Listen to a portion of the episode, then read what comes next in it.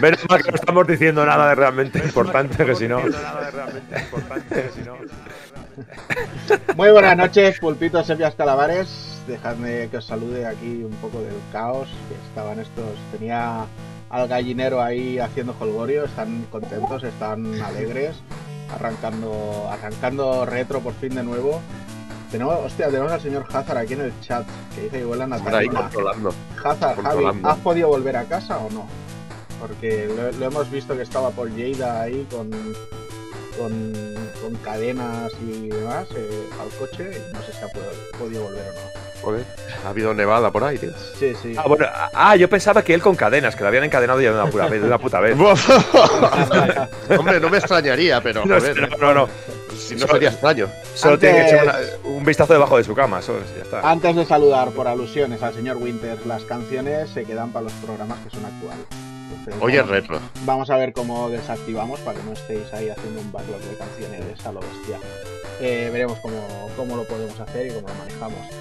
Eh, lo primero deciros, eh, he intentado meter música así de hilo de fondo, pero yo no la puedo escuchar, entonces los que estáis en el chat os agradezco es que me digáis si se escucha, si no se escucha, si se escucha muy fuerte, muy flojo o qué, ¿vale? O sea, help please, send me this. Y nada, voy a saludar ya aquí a estos tres mangurrianes que tenemos. Se escucha muy alto, pues la bajo. Muy alto. Baja, baja. Y Vale, Carita hará un control perfecto de volúmenes. Pues, pues yo, Eso lo te lo escucho, aseguro. yo lo escucho bien, tío. Vale, pues ahora le hemos, le hemos metido una bajadita al volumen, a ver qué tal. Ahora mejor. Ahora mejor. Dice vale. con- Pues venga, voy a ir saludando eh, con el dorsal número uno, con micrófono naranja o Fanta ahí colocada y haciendo bíceps. Tenemos Y pelazo, a- al pelazo Borja, Y grandes pectorales. Ahí estamos, ¿qué tal estáis chicos? Aquí con, con- lo que decía antes, eh, antes de empezar, que con muchísimas ganas de aprender porque yo estos juegos realmente no controlo nada. Yo vengo hoy a aprender eh, y bueno, he podido disfrutar del que me ha tocado hacer a mí, eh, que mi aporte ha sido muy pequeñito. Aquí el curro se lo ha pegado sobre todo el amigo Evil, que se ha pegado una paliza, que tiene una, una Eh. maña para esas cositas que me ha encantado. Y vengo para aprender, ¿eh? Vengo para aprender mucho. Ya lo dejo al ver, si meto alguna vez la pata, ayudadme, por favor, ¿eh? Que no controlo. Y hablando de patas, quiero decir que he estado cenando con una conversación sobre pies con una amiga que ha sido increíble, ¿eh? De pies, de... Muy, muy interesante, ¿eh? El mundo pies da para programa. Joder, yo te veía más siempre de pterodáctilos, tío, que ya te gustan Ah. los pies, eh, te estás Eh. volviendo un fetichista de esos que dan miedo, tío. Es que estoy avanzando, tío, estoy avanzando. Ah, Ya- no, ya te veo, ya, ya te Mm, veo, este- joder. he, he pasado del mundo de los disfraces de dinosaurios a- al mundo de los pies. Es que ya un día me dijeron que enseñaba los pies, pero bueno. Bueno, bueno. Ya, ya. Bueno, oye, si tiene Pero- su público, ¿Cuál? si tiene su público, igual te sube las suscripciones o cosas así. Claro. Ay, no, ni de coña. Y, Cosas, más, sé to- que- cosas más torridas hemos visto por ahí, ¿eh? ah, ah, Sí, por, sí, por sí, supuesto. sí. Y tengo que decirlo, me está encantando el One Piece. Creo que he empezado a ver la serie en el mejor momento. Y me está encantando el juego. Me lo, estoy, me lo estoy pasando como un enano. Qué guay. Mira, mira que al final te quiero creer, ¿eh? Te quiero creer. Que sí, aunque Pero- tú me dijeras. Es que, a ver, to- ahora que ahora en directo, le dije otro día, oye Juana, está de puta madre el, el One Piece. Y lo que me dijo él, no creo en las brujas. Ahí está. Quiero- Correcto. Es Luego, luego, luego me dice que si yo con el Sifu, que no sé qué, que lo he de probar, que no sé qué. Luego él va dando lecciones y cuando Ya, se ya. lo dices tú no te hace ni puto caso. Te estoy Está muy diciendo, bien. ¿eh? quiero creer, algún día lo probaré, lógicamente. Hasta que no pille todo el ritmo de la serie, no voy a probar el juego. Pero tiene muchos, tiene muchos peros, todo hay que decirlo. Lo que pasa es que yo soy el tío. Pero ya, ya hablaremos de ello en, en un cuando hagamos el directo correspondiente. No me enrollo más, que hoy tenemos mucha tela que cortar. Exacto. Con el dorsal número 2 tenemos ahí al señor Evil Ryu con su póster de Symphony of the Night de fondo, siempre resultón. ¿Qué pasa, Sí. José? ¿Cómo estás? Muy buenas noches. Pues bien, muy bien. Un poco acatarrado, tío. Tengo la peor voz del mundo. Ayer grabé un podcast de King of Fighters 94 y hoy a grabar otro de juegos de lucha. Y no tengo la mejor voz del mundo, pero bueno, Sí, así suenas más. no estoy en la mejor más, forma. más serio y más sexy. Y Sí, nada, bueno, yo nunca he sido serio, pero bueno. Vamos a tener que ponerle una cláusula a tu voz, no sea que vayas repartiendo amor por ahí Hombre, a ver, a- si a y mucha pasta por ahí, si ganara pasta por ahí, pues ya algo habría que hacer, joder. Pero bueno, Bueno, no ahora- creo yo, no, ahora no tengo ese carisma. Ahora podríamos hacer el chiste rápido, ¿no? Te podemos, mm, te puedo ofrecer por cuatro podcasts mensuales eh, 8 euros. No, no te metas en esa mierda, tío. No, tío, no, por favor, no te Nada, metas. no te se metas. acabó, venga. ¿Qué tal estás? Venga, acaba, ¿Todo acaba. bien? Bueno, pero es que te iba, de- te iba a decir, prefiero lo de Shakira y Piqué, pero va a Te iba a ser que decir, no. te iba- a decir yo, hostia, pensé Yo- un sé, Casio, un Casio. Juan- Casio o un Twingo. Yo un si quieres, úsame como moneda de cambio por ocho programas que le voy a hacer una visita yo y que trabajemos juntos, Evi. Anda que a un amante de los coches le doy yo un Twingo a, Da- a Daniel San y me lo tira a la cara. Dice, toma, hijo de puta, me cago en tus muelas. No, vaya, o sea, joder. Bueno, un- oye, mira, vamos a aprovechar. Cuéntanos un poquito ese podcast de COP94 que te has metido a hacer, que creo que hay buena gente detrás, ¿no? Sí, bueno, el- con Jimmy, con Jimmy Drive, que me dijo, hostia, vamos a hacer un podcast de retro mano a mano. Eh, tú propones un juego un mes, yo propongo otro y hablamos sobre él. Y bueno, alguna vez coincidirá que tengas que jugar algo que no, que no has probado y eso, y alguna cosa que, que los dos controlemos. Y bueno, ya sabéis que a mí poco hace falta para, para invocarme a hablar de retro o de lo que sea. A mí quien quiera contar conmigo soy barato. Ujú. Soy barato, solo un rato de buena charla y, y- y me tiene que aguantar, eso es lo único malo, tío. Mm. Y ya sabéis que eso, eso cuesta, tío. Por Pues lo que Alexis dice que si al programa lo habéis llamado desenfundado rápido. No, que va, que va, que va. No, no, no, no. no.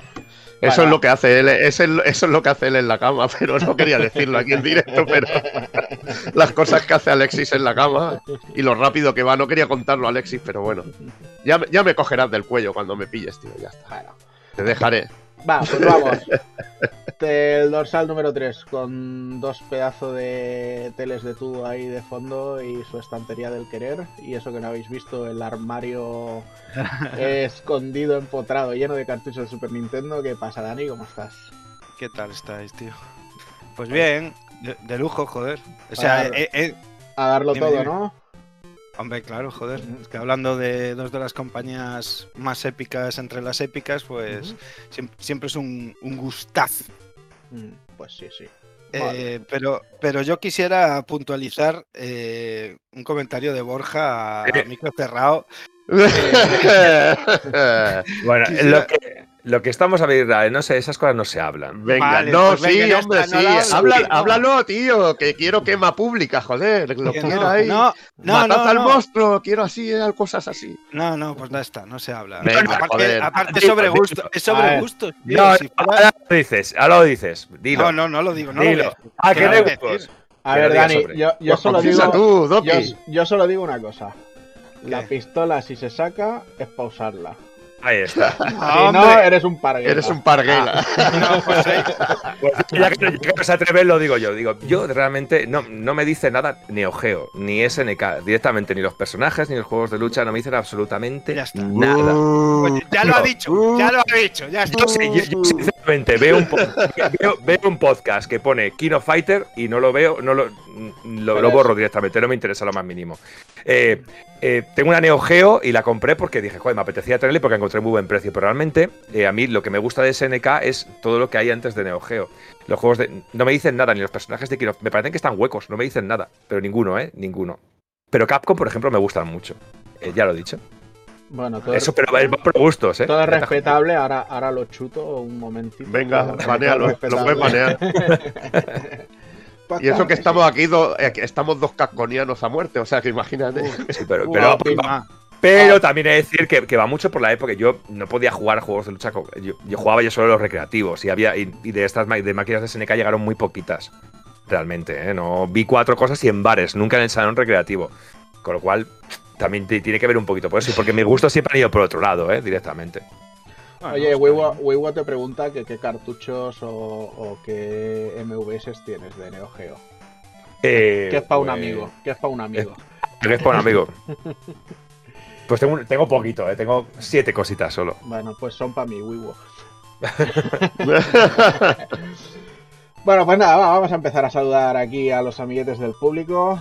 Tenemos a Weibo, que le acabamos de pegar el hachazo, a Alexis Lacan, que bueno, habla del SNK vs Capcom Chaos ya, es normal, o sea, mucho hemos tardado en sacar la mugre. Tenemos por aquí a Z80 Player, que hacía tiempo que no le veía por aquí, a Marcianito79, Santos87, está el bueno de Mango también, también compró SNK vs Capcom Chaos y hay que tener valor.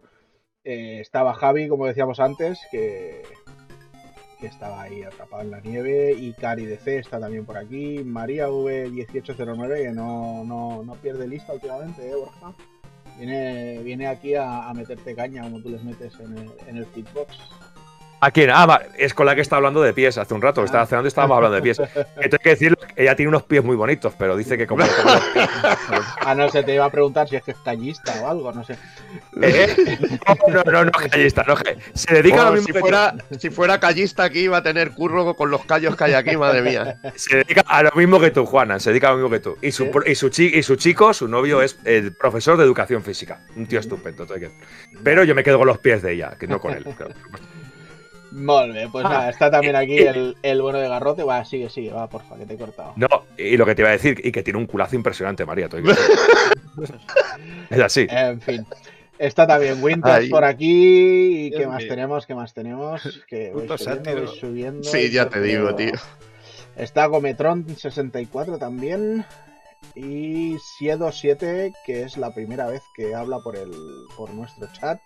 Además nos pregunta cuándo volvemos al retro. Pues mira, casualidad que eh, la semana pasada En comentamos cinco eso, que minutos ahora- ahora. que ahora íbamos a, a comenzar a hacerlo durante los martes directamente. Eh, entonces, un martes haremos actual, un martes haremos retro. Y los programas retro, pues los iremos partiendo así en, en las cápsulas de lo que da, o sea, hasta este plazo de dos horas, que al final ya van bien. Seguimos también, está también Max Rage por aquí, muy buenas.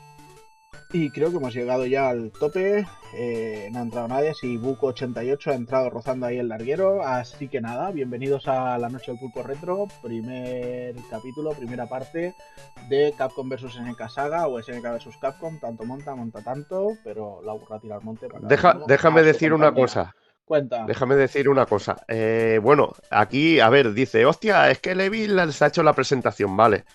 Empecé yo, pero todos habéis puesto el texto también, vuestra parte, Y Juanan también ha puesto todos los loguitos en orden y se ha currado también bastante cosillas. Que eso hay que decirlo todo, No, tío. no- no te Que creas no me mola a mí decir, oye, que he hecho. No, no, no. Aquí todo iba pencado. Nada. Aunque a mí yo lo hago con mucha gracia. Le, le estamos haciendo una tarjeta de visita nueva que pone experto en Sega y PowerPoint.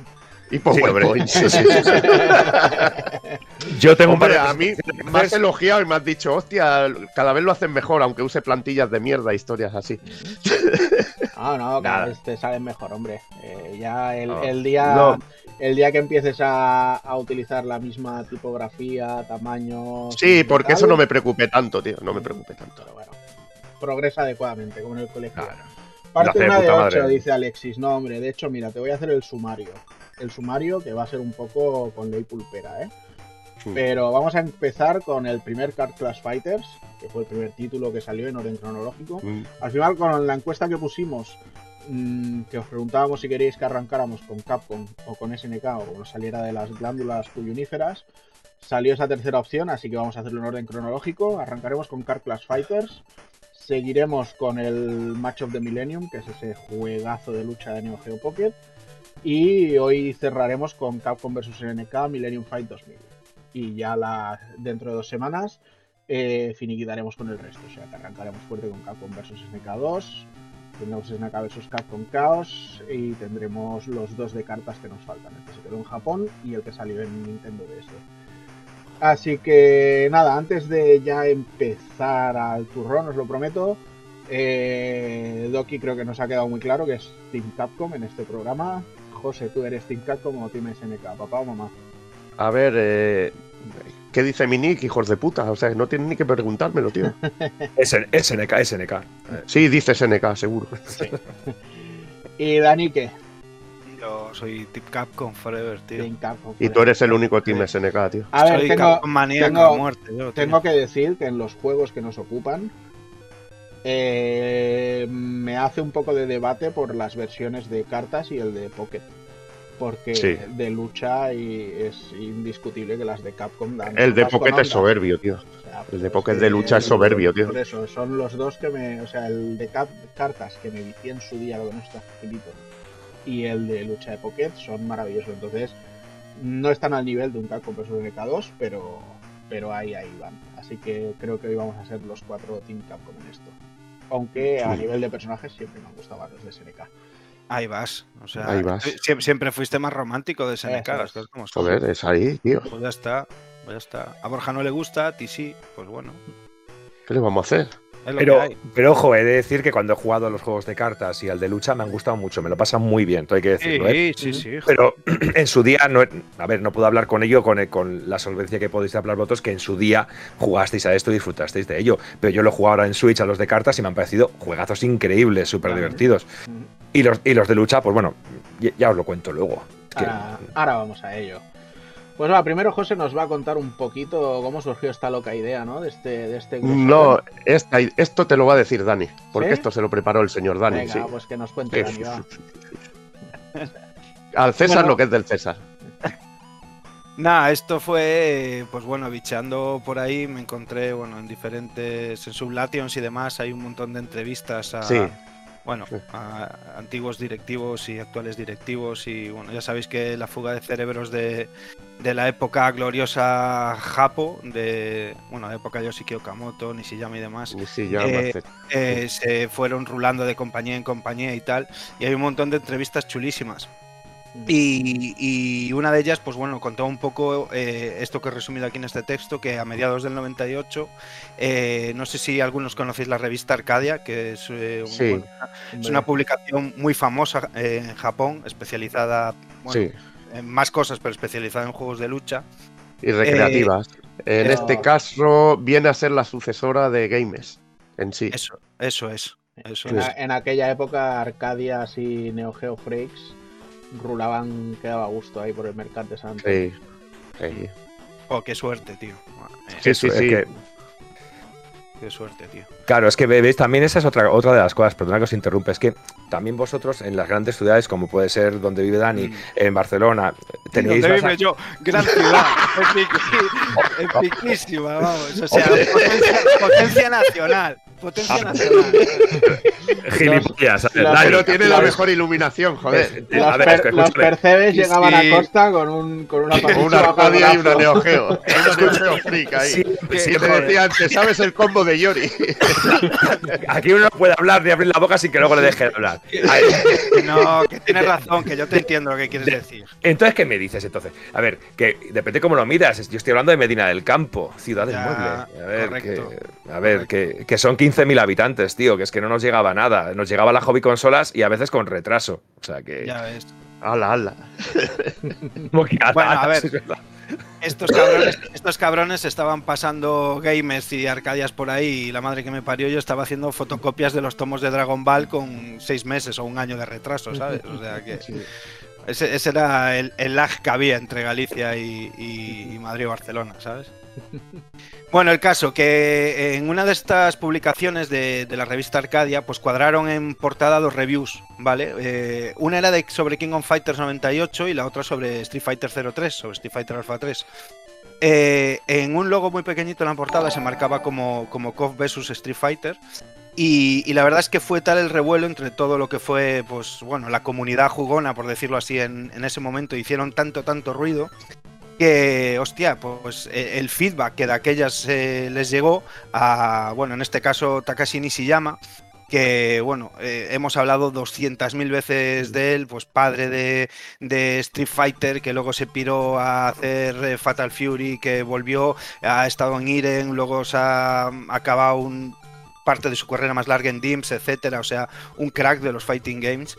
Eh, le despertó muchísima curiosidad él, por entonces estaba en SNK y tirando un poco del teto, eh, eh, aprovechando esas horas bajas de SNK que había por entonces, ¿no?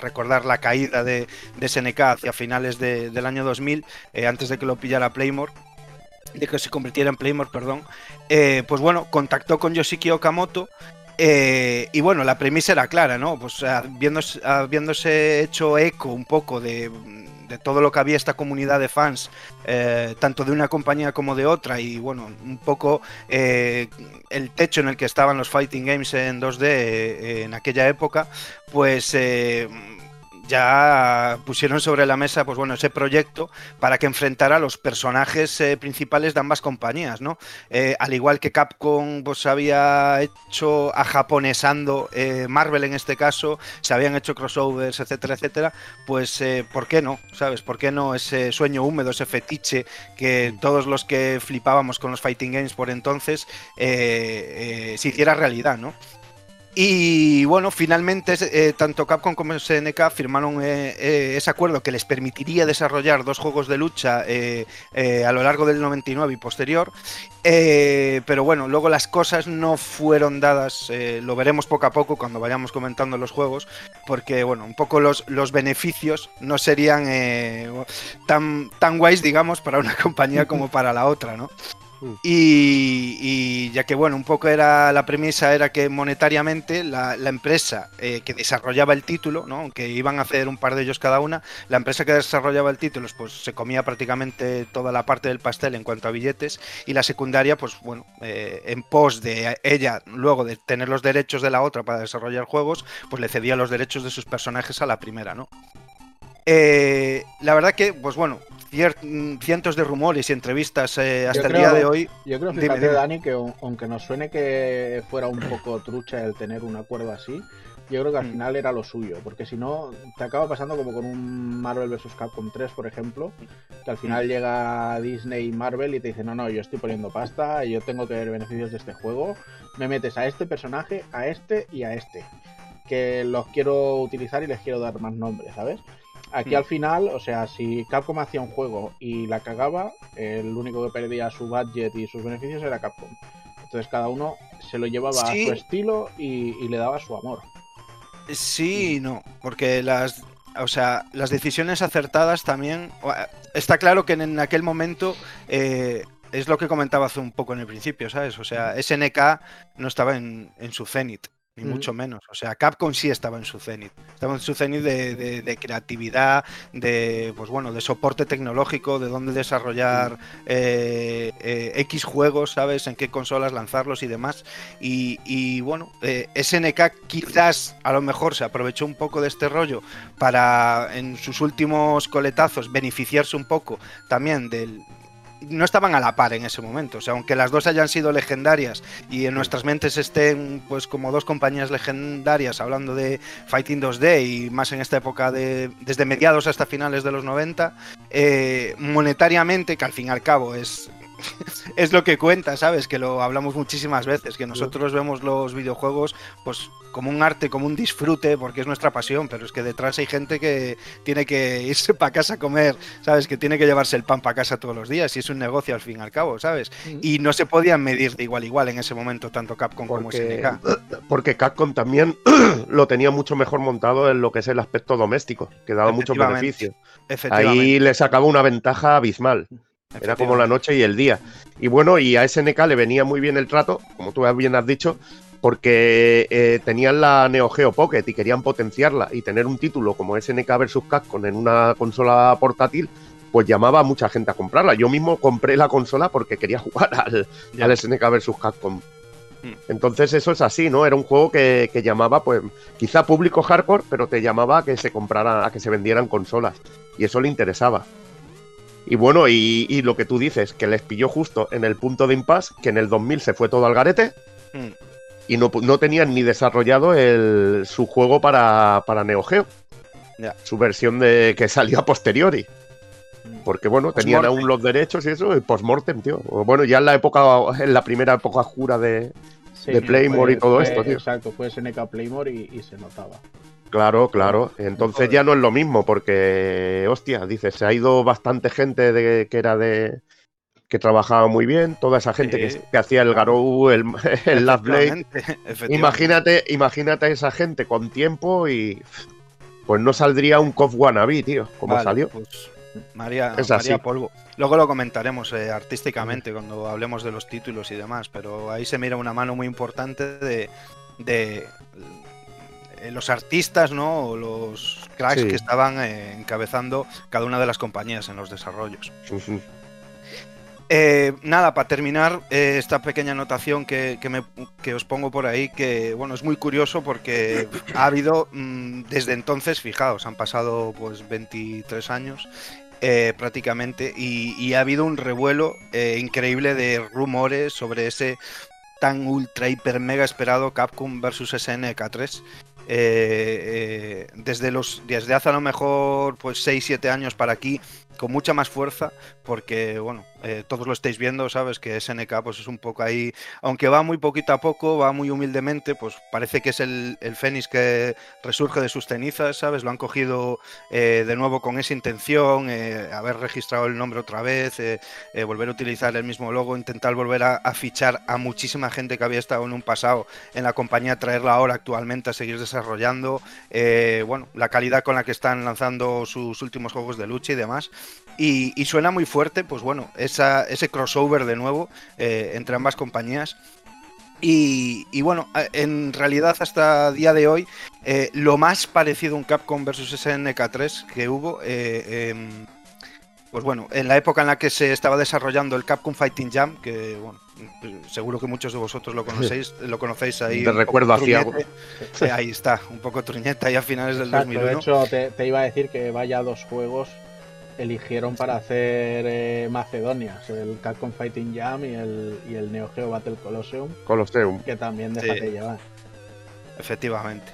Pues bueno, en esa época sonaba muy, muy, muy fuerte. Eh, de hecho, pues bueno, en declaraciones de, de Yasuyuki Oda, em, fijaos ya en agosto del 2022, eh, que había mucho material creado. O sea, había sketch, había ya sprites, escenarios, había mucho, mucho desarrollo hecho, código y demás. Y pues bueno, un momento de desacuerdo, se cogió, se borró todo y a la basura y se acabó. Eh, igualmente, pues eso, recientemente hay contacto, esta gente, pues bueno, está la que está, yo les interesa quitarnos el dinero a nosotros, que de buena gana se lo, se lo daríamos. Y que bueno, ambas partes están interesadas pues en una posible reactivación de, de esta serie, ¿no?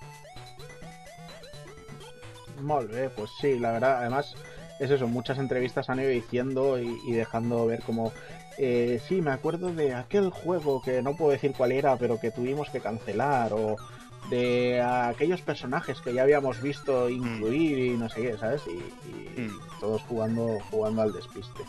Pero bueno, sí.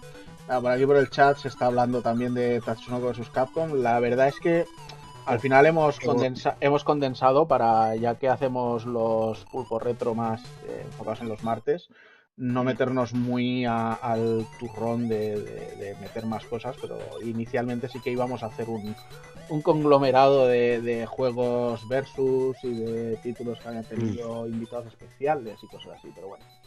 Al final vamos a lo que toca, que es arrancar con este Car Fighters Clash SNK vs Capcom un juego que salió para, para Neo Geo Pocket y es el primer juego que salió de esta franquicia de lucha. Me, da un poco de cosa llamarlo franquicia porque como hay tanto SNK vs Capcom como Capcom vs SNK, en, mi mente suena todo diferente, como dos franquicias distintas, ¿no? Pero bueno. Hmm.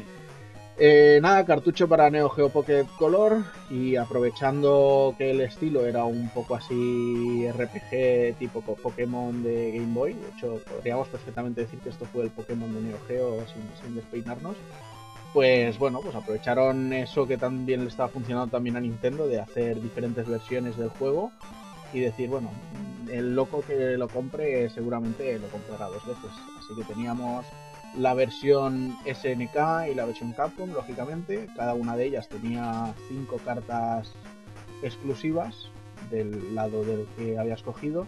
Y además, según se decía, pues bueno, eh, favorecía un poco a que te salieran las cartas de, la compañía con la que estabas jugando, ¿no? O sea, si tenías el cartucho versión SNK, pues cuando ganabas partidas o comprabas cartas random y demás, pues generalmente favorecía más la probabilidad de que te salieran cartas de SNK que no de Capcom. Pero bueno, la verdad es que es un jueguito, bueno, vamos a ir viendo cositas y nos vamos a meter... Eh, hemos recopilado... ¿Se ve el ratón cuando paso? No, ah, pues estupendo. Eh, oh, sí, sí que se ve. Uh, uh, uh. no pasa nada, hombre. No, no se ve. Vale, pues nada, eh, hemos hecho un recorte de todo lo que son las cartas de personaje. Las de acción no las tenemos aquí recopiladas, eso sí. Y nada, al final el juego, pues bueno, lo que decía, ¿no? No necesitaba mucha historia. Al final el, el, objetivo era el haste con todos este. De, de, coleccionar, recopilar y podías jugar 30.000 veces contra el mismo personaje hasta que consiguieras la carta que querías, que al final eso era un poco el, el, fanatismo que teníamos. Y bueno, pues el juego nos propone, como os decía antes, ¿no? en, modo Pokémon. Tenemos que ganar en una serie de gimnasios, que aquí no son gimnasios, son salones recreativos. Y una vez que conseguimos las monedas en todos, pues podemos participar en el, gran torneo de, de SNK vs Capcom Car Clash Fighters. Entonces, bueno, pues encontramos, eh, luego, luego haremos un repaso por franquicias que podíamos encontrarnos y eh, según el cartucho que cogiéramos, pues podíamos elegir entre personaje masculino o femenino, eh, Shin y Kei por la parte de SNK, y luego teníamos también a Cap, perdón, a Cap y a Comet por la parte de, Capcom. Así que bueno, el objetivo, ya siempre era el mismo. Ganar, ganar y ganar. Luego, ¿qué más tenemos por ahí? El, el gran aliciente, lo que decíamos, ¿no? Los, las cartas. 240 cartas de personaje y 60 cartas de acción. Eh, luego, si no recuerdo mal, sí, luego nos metemos en la mecánica y os, cuento un poquito de, qué van los, las tipologías de, las cartas. Eh, después con, nuevas versiones, la verdad es que fueron eh, llegando también otros tipos de cartas. Y como dice aquí Cari DC por el chat, bien puntúa, así ya, ya lo comentamos. El arte de las cartas es de Falcon, que si no recuerdo mal, en, esos entonces ya empezaba a estar muy metido en, SNK. Al final em, em, empezó, si no recuerdo mal, de hecho había hasta un blog en el que, en el que él iba subiendo diseños cada, cada X días de personajes de SNK. Y fue como que poco a poco fue metiendo la patita y se convirtió en productor. De hecho, el, en estos todavía no se nota tantísimo su toque, porque al final son, son cartas en plan rollo pixel. Pero por ejemplo en el, en el título de Nintendo DS, que tiene un arte promocional más eh, manga, por así decirlo, se nota a la legua que son diseños suyos. La verdad es que hacía cositas muy chulas, aunque luego cuando le dejaron libre, para algunas personas como que se acabó cargando un poquito eh, algunos conceptos de SNK. Yo le he hecho en cara algunos diseños como Ash, Duolon o Shenwu y, pero bueno, por ejemplo, Maximum Impact, que fueron juegos que eran ya puramente suyos, por así decirlo, los hermanos Soire y el otro, que no me acuerdo cómo se llamaba, estaban guays y había algunos personajes eh, propios que, estaban bastante bien. Pero bueno, al final, como todo, ¿no? Es cuestión de gustos. Eh, os explicaba eso, ¿eh? ¿eh? Las cartas, 240, 5 exclusivas de cada versión. Por aquí, a ver qué dice Manco por aquí. Dice el Neo Geo Pocket aquí a México lo trajo Carrefour a un precio de menos de 50 dólares actuales. Lástima que no traían juegos, solo la consola. O sea, pues ya, ya valía la pena hacerse con ella. ¿eh? Yo es una de las pocas que siempre me he arrepentido de no haber de no haber cogido, además porque hubo una época del mundillo retro en la que Neo Geo Pocket y su catálogo eran relativamente baratos. Ahora, bueno, pues como todo lo que es el mundo del retro se, han convertido. Y el mundo Neo Geo, el, mundo, Neo Geo es muy exclusivo. Es muy exclusivo. Exactamente. Pero bueno, que también os digo que este SNK vs Capcom Card Clash Fighters lo tenéis para Nintendo Switch. Mm. tanto en el recopilatorio de, SNK Classics como, como de forma independiente. Y es un caramelito. ¿Qué más os cuento? La mecánica, bueno, pues eh, es un juego de cartas tipo Magic o derivados, eh, que básicamente lo que tenemos que conseguir es hacer que la vida del, rival llegue a cero, ¿no? Como podéis ver en las cartas, los personajes tienen eh, dos indicadores. Bueno, lo podréis, a lo mejor no lo podéis ver porque son un poco objetivos, pero bueno, es que es el, tamaño del que estaban los, los recortes. Tenemos lo que es el BP y el SP, ¿vale? Las BP vendrían a ser los Battle Point de cada carta y los SP son los skill points, que son los puntos de skill que la carta eh, nos da al, jugador, ¿vale? Entonces, cada vez que sacas una carta, esos skill points que saca, te los da para ti y los tienes ahí acumulados para poder hacer eh, cositas ricas.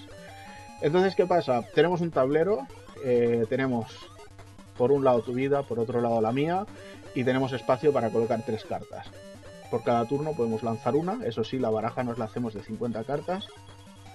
Y entonces, ¿qué pasa? Lanzas carta, en el turno en que la lanzas no puedes atacar con ella, eso funciona igual que en Magic, si alguno habéis jugado a Magic ya sabéis lo de la carta girada cuando sale.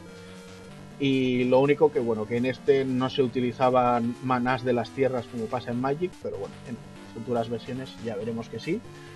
Entonces sacas una carta y no puedes atacar todavía con ella el siguiente turno, cuando saques la segunda, sí que podrás hacer un ataque con la primera. Entonces, ¿qué ocurre? Tú decides atacar con una carta, por ejemplo, con, eh, yo que sé, con Blanca, que creo que veo por aquí que tiene 400 de BP y uno de SP, ¿no? Pues entonces yo ataco con Blanca. Y el rival decide eh, bloquearme con, con Duck King, por ejemplo, que tiene 300 de BP. Entonces, ¿qué ocurre? Duck King muere y a Blanca le quedan 100 BP de total, ¿vale? Pero ¿qué pasa? Que con los SPS que vamos acumulando podemos hacer básicamente dos cosas muy tochas. La primera es eh, utilizar cartas de acción, que las podremos utilizar eh, durante antes de hacer el ataque. Y la segunda son los ataques combinados, en los que unimos dos cartas. Entonces imagínate que yo quiero atacar con Blanca y con King One.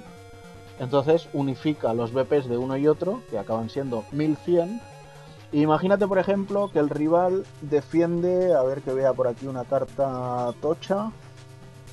700, 500.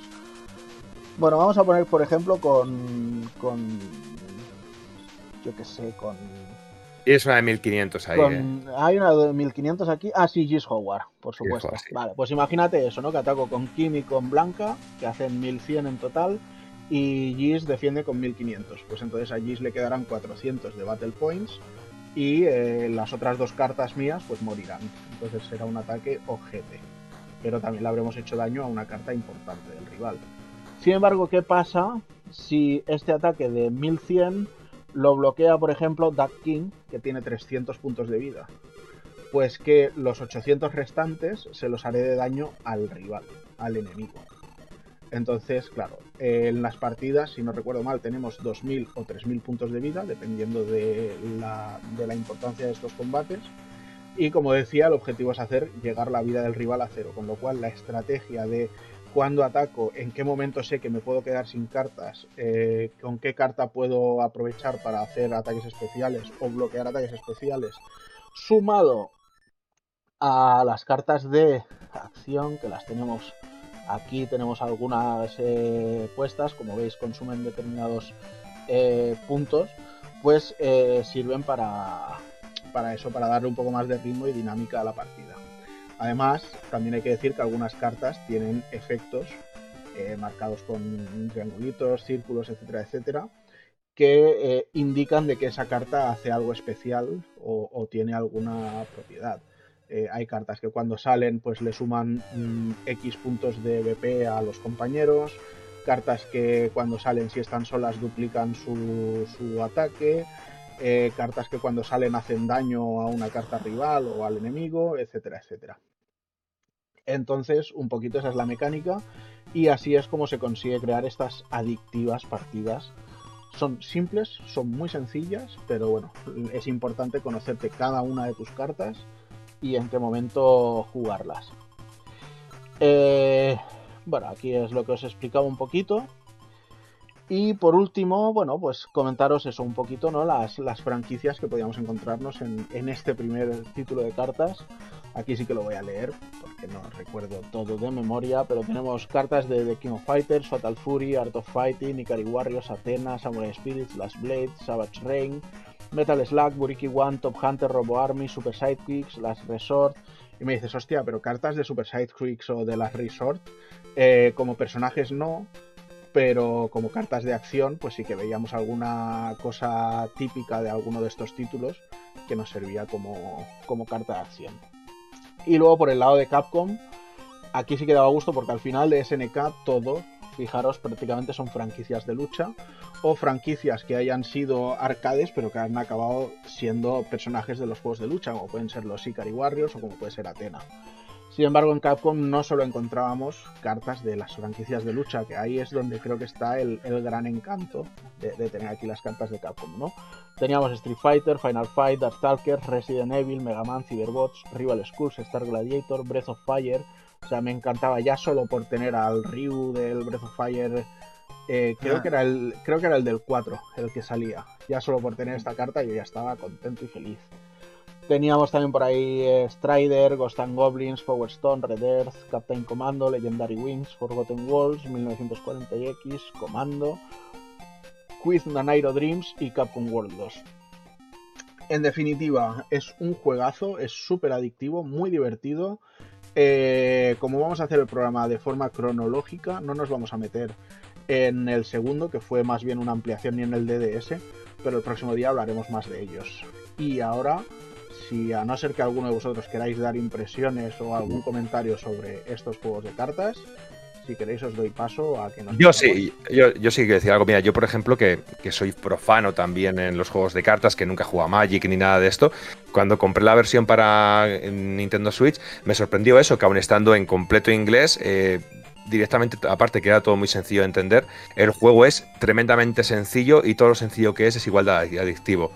Y creo que es una de las grandes claves que tiene. Y aparte, que a mí como me gusta mucho el diseño de los personajes, el diseño de las cartas, me hacía muchísima gracia, pero es cierto que disfruto más la parte de Capcom. Pero decir que incluso a alguien que no ha jugado nunca un juego de cartas, le puede sacar el punto y ver el punto de lucha que tiene, que tiene el juego. Me parece muy, muy divertido y súper fresco a día de hoy, ¿eh? Que puede parecer un juego mejor con todo el ritmo que llevamos ahora mismo de juegos, me parece que es un juego perfecto para tenerle una consolita portátil como en Switch y echarse unas partidas de vez en cuando. Muy, muy divertido. Y los diseños son canela fina, ¿eh? Este Para mí es una para mí es una para mí es una cuenta pendiente, porque solo he jugado al de DS y me hubiera molado jugar al original en su época. La verdad que no, no tuve la oportunidad de hacerme con el con el juego en inglés, siempre lo vi en japo y no sabes de esto que no no tiene la oportunidad y jugué muchísimo más al de lucha, pero la verdad que, la propuesta era interesante y como hablas tú del juego y lo divertido que es, más me llama aún, Juana, más me llama. Pues solo, solo os puedo decir eso, que es contenido de calidad, o sea, es un señor juegazo. Y qué gusto daría poder tener esas cartitas en físico. ¿eh? en físico. De hecho, algo salió, algo salió Sí, pero yo no sé si con los exactamente los mismos artes y todo. O sea, sé mm. que era muy del palo. Salió algo y luego, bueno, hay algo que lo repetiremos cuando hablemos del de Nintendo DS. Pero el de Nintendo DS cuando salió en Estados Unidos salió con un bug que se cargaba la partida en la segunda vuelta. Y entonces a la gente que solicitaba que le enviaran el cartucho con el problema ya resuelto, como compensación también les enviaban un, set de cinco cartas en físico. Que eso yo creo que debe ser un puto santo grial. Ya te digo. Imposible de encontrar. Imposible de encontrar. Pero bueno. Vamos a hacer, si os parece, el salto al segundo título de, esta saga, a ese Match of the Millennium SNK vs Capcom. Aquí sí que nos metemos ya en lo que mejor se le daba a SNK, que es pegar tortas. Aquí, José, en los momentos que tú me, en el momento que tú me digas eh, enchúfame vídeo, yo te enchufo vídeo si quieres. Hablar, el, vídeo lo he hecho yo, pero este hoy, hoy estás perdido con quién le tocaba cada cosa. Ah, este es de, es, de, es de Borja, exacto. El mío.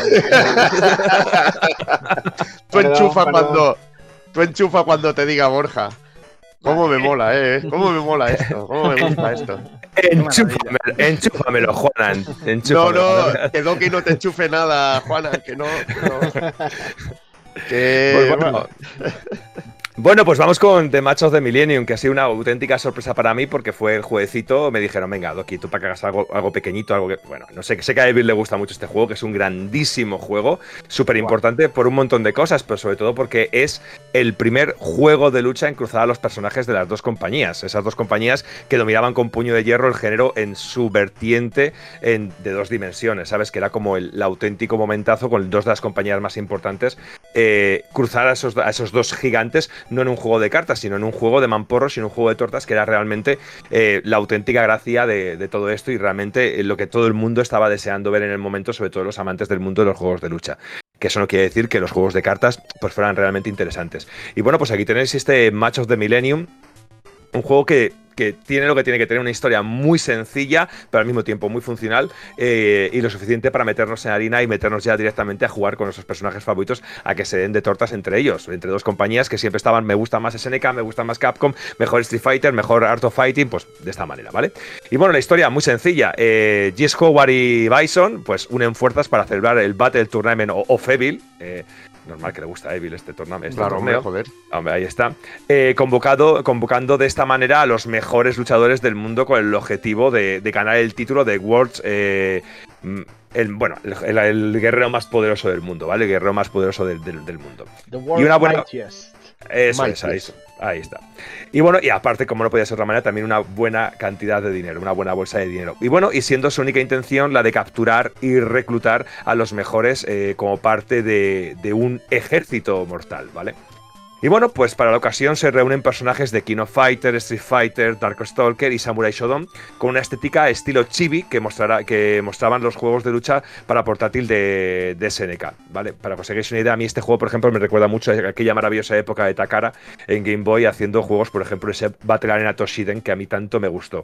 Eh, pequeñitos, muy funcionales y que luego... Eh, daba la sensación de que estás jugando a un juego principal de la saga. Y creo que esa es una de las grandes grandezas de poder traer un juego de estas características tan grande a una consola pequeñita. Y aparte que luego el control era, es simplemente maravilloso. Yo lo estaba jugando estos días en emulador y me ha parecido auténtica maravilla. Y bueno, eh, lo más genial es ver a los personajes de Capcom con estos diseños que les sienta de maravilla, muy parecidos, salvando las distancias, a las versiones eh, para Pocket Fighters de 1997. Pero bueno, salvando bastante, bastante las distancias. Y bueno, ya os digo, nos podemos encontrar personajes eh, como Kyo de King of Fighters 94, Terry de Fatal Fury, Yori de King of Fighters 95, Ryo de Art of Fighting, Mai de Fatal Fury 2, eh, Nakoruru de Samurai Shodown, Athena de King of Fighters 94, eh, Mahomuru de Samurai Shodown, Leona de, del 96, y bueno, y tenemos algunos también, algunos personajes secretos. Ir, dándome, ir dándome instrucciones, que yo estoy aquí también haciendo sí, cositas. Tú dile, Doki, dile, ve a los personajes. Vale. eh, Juana, Así más visual. Eh, Juana, vamos a los personajes secretos, por favor. vamos. A, los secretos, a ver, ¿qué os parece, ¿qué os parece así la selección inicial? A mí me, a mí me flipó, la verdad. Brutal. Brutal. A mí me, me, gusta, pero ¿sabes? Algo que me ha pasado siempre, que es que los personajes del Samurai me han sobrado un poquito. Siempre, ¿no? ¿Te pasa? Sé que tienen que estar, porque además es que los samurai me encantan, ojo, pero estos personajes tan rollo callejero, mezclarlos con, personajes más eh, de, espada, no sé. Por hacer un paralelismo es como juntar a Daredevil con los Guardias de la Galaxia. O sea, un tío que va a pie de calle con los que están por ahí arriba, ¿sabes? Claro, también es que un, poquito de ese rollo. Y es que los personajes de Samurai Shodown, como tienen esa estética un poquito más eh, antigua, de ese Japón feudal, un poquito más ese rollo, pues quizá eh, contraste un poquito. Pero a mí personalmente este tipo de diseños, eh, personajes así con las manos grandes, con estos gestos tan típicos, creo que es muy difícil el saber transmitir un personaje con un lore tan grande y tan reconocidos a, un tamaño tan pequeñito y que sigan teniendo todo el carisma y todo el carácter que tienen los personajes. Porque Mai, fíjate que está mucho más, eh, mucho más eh, escueto y mucho más kawaii, pero sigue teniendo toda la estética de, Mai, por ejemplo, o Liona también. ¿Sabes? Que yo creo que es un grandísimo trabajo que se hizo y que es una auténtica maravilla ver el diseño. A mí con Leona ya me. Vamos. me lo metieron. Te cautivaron, ¿no? Claro, joder. Main, tío está guay que metan a los personajes de Samurai Shadow porque eh, en realidad si te fijas eh, no por centrarlos en KOF, porque KOF en sí ya es un rebozado de los propios personajes de, principalmente de lucha, aunque hay otros, de, la propia SNK, ¿no? Y al final pues solo te quedas con, ese plantel, ¿no? Entonces está mucho más guay haber incorporado a, bueno, personajes de otras franquicias también de lucha, aunque yo hubiera molado pues que yo hubieran echado el cable pues incluso a otros personajes, eh, pues como han hecho Capcom con Sir Arthur y cosas así, ¿sabes? O sea, ese rollo molaría mucho que SNK también tiene bagaje ahí, o sea, tiene eh, pues lo que hablamos personajes para meter. Hombre, joder, tiene un, Top Hunter, un Miracle Adventure, o sea, hay buena ley, ¿sabes? O sea, para, para toquetear por ahí. Eh, han querido ir a lo cómodo, por decirlo así, o, al más fanservice, al puro fanservice, eh, no tan hardcore, pero a mí me parece brutal la selección y sobre todo eh, los diseños, tío, que mm, es como bien comentaba Doki, ultra hiper mega sabio y, y, una elección fantástica, ¿no? Eh, al igual que yo creo que un poco quien inició un poco, el, quien agitó ¿no? el avispero, por decirlo así, eh, fue Takara con esas adaptaciones de juegos de lucha Game Boy. Eh, haciendo este tipo de, formato SD, este formato súper deforme de, al decir, eh, pegarse contra una pared, como hicieron intentando adaptar Street Fighter 2 o, Killeristic o cosas así a, una portátil, a una Game Boy que está limitadísima o, aquel, o, aquella obra de ingeniería que fue meter el Fatal Fury en, la Game Gear, ¿no? el Special. Pero al final era mucho, mucho, mucho más guapo este rollo de tener, pues eso, eh, estos personajes chibi, así, con rollo super deformes y tal, eh, con unos diseños nuevos, mucho más atractivos, que era la manera humilde y, divertida de jugarlo, ¿sabes? En una portátil y es que le sienta de auténtica fábula. ¿eh? Y la Neo Geo Pocket es que estaba diseñada para eso. totalmente, Es que su juego, su juego de lucha era lo puto mejor de él. Efectivamente. Es que además se jugaba y se conveaba de lujo, tío. sí, la jugabilidad y todo, sí, sí. El movimiento eran pura delicia. Pues oye, me, dime, dime. No, no, y que, y que luego aparte que lo que iba a decir, que luego también tenía Neo Geo esta cosa maravillosa, Neo Geo Pocket, que era esta cruceta maravillosa, que era una auténtica maravilla. Este stick era una auténtica maravilla para... Yo no tengo este juego, pero sí tengo otros cuantos que sí que he jugado bastante. Eh, y es una auténtica maravilla cómo se, cómo se controla y cómo se juega en, realidad, con, únicamente con dos botones realmente que tiene la máquina. Eh, y también decir que, por ejemplo, que antes hemos hablado de Takara en Game Boy, para date cuenta que, que, Nintendo NES lo también lo hacía, daros cuenta con ese Mighty Final Fight. El, el, el, recuerdo amargo, entre comillas, que hay de Final Fight en Super Nintendo y lo bien que se recuerda Mighty Final Fight en Nintendo NES. Porque los japos eran más listos, tío. Dice, vamos a hacer el Double Dragon en la NES. Pues vamos a adaptarlo para que se vea guay en el hardware en el que va a funcionar. Ahí está. Y no vamos a hacer la puta locura de trasladar lo mismo que hay en la recreativa Efectivamente. a una máquina que no se puede. Es así. Y bueno, vistos estos personajes de, de, SNK, también decir que todo juego de lucha tiene que tener sus personajes secretos y sus jefes finales. Y como Pero- no podía ser de otra manera, Antes Pero- de ellos. Me ha, Antes de- quedado, ¿qué? me ha quedado claro que de este lado de SNK, sin incluir los finales ni secretos, José se queda con Leona en esta entrega. Eh, ahí, Eh, pero sí. pero Borja y Dani, ¿con quién os quedáis de aquí? Por el lado Yo de es que- SNK. yo, yo dentro de todos los personajes de SNK, eh, el que siempre me gusta mucho es, me- es Terry, porque creo que es un personaje que lo hubiera visto perfectamente en un juego de Capcom. Me gusta mucho Terry como personaje, me gusta mucho, no sé, me gusta mucho, me parece muy súper carismático. Sí. A mí me mola mucho Terry también, pero yo qué sé, me flipaba. Tuve una época de fanboy de mierda del puto Kyo y, y, y sí. bien, me- bien, bien, bien, bien. Y siempre me moló mucho, o sea, me mola mucho el rollo de, del traje así, en plan instituto, la bandana, no sé qué y tal, y los ataques con el fuego, tío. Y, y era lo bonito de este juego, que es lo que estamos hablando, que todas lo- las cosas más características y más míticas de cada personaje, esos ataques míticos que estabas hasta el gorro de hacerlos en, en la hermana mayor, por decirlo así, eran los que más exageraban, ¿no? Los exageraban, exageraban las animaciones, exageraban los ataques, y anda que no molaba, tío, ver al, al Kyo o al, el Power del, del Terry o así, o sea, es brutal. Pues yo de aquí, fíjate que es que Kyo a mí también me ha gustado siempre mucho. Mm. Eh, lo que pasa es que para mí Kyo eh, empezó a gustarme más a partir del 96, cuando dejaba de tener el, el- el lanzamiento de energía por el suelo y lo hacía todo más a puñetazos y, y haciendo recas según, según cómo combinábamos esos golpes. Pero también me quedo con Terry, es que Terry para mí es un, Es un per- mítico, siempre ha sido un es personajazo. mito. Pero es Mm. mito. Vamos a ver, Alexis por aquí nos dice de esta lista Kyo, Z80 Player nos dice Iori, eh, ta, ta, ta. Mango nos dice Río, es que Mango sabemos que es más, más serio, más de, Sí. de te pego un puñetazo y te destrozo. Es House o Koken. Y ahora sí, pues vamos a pasar a esa slide de personajes secretos y jefes finales por parte de SNK, Bueno, que quería pues de Borja. De personajes secretos tenemos aquí a, a Kari y a Yuri, que a Yuri es de también es un personaje que me gusta muchísimo, me encanta. Y luego tenemos a los jefes finales, que serían Jis y, y Ori Orochi. También muy, muy interesantes. Y bueno, Jis también, tengo que decirlo, es un pedazo de, de jefe final, es un pedazo de boss súper, súper carismático, de esos que, que imponen.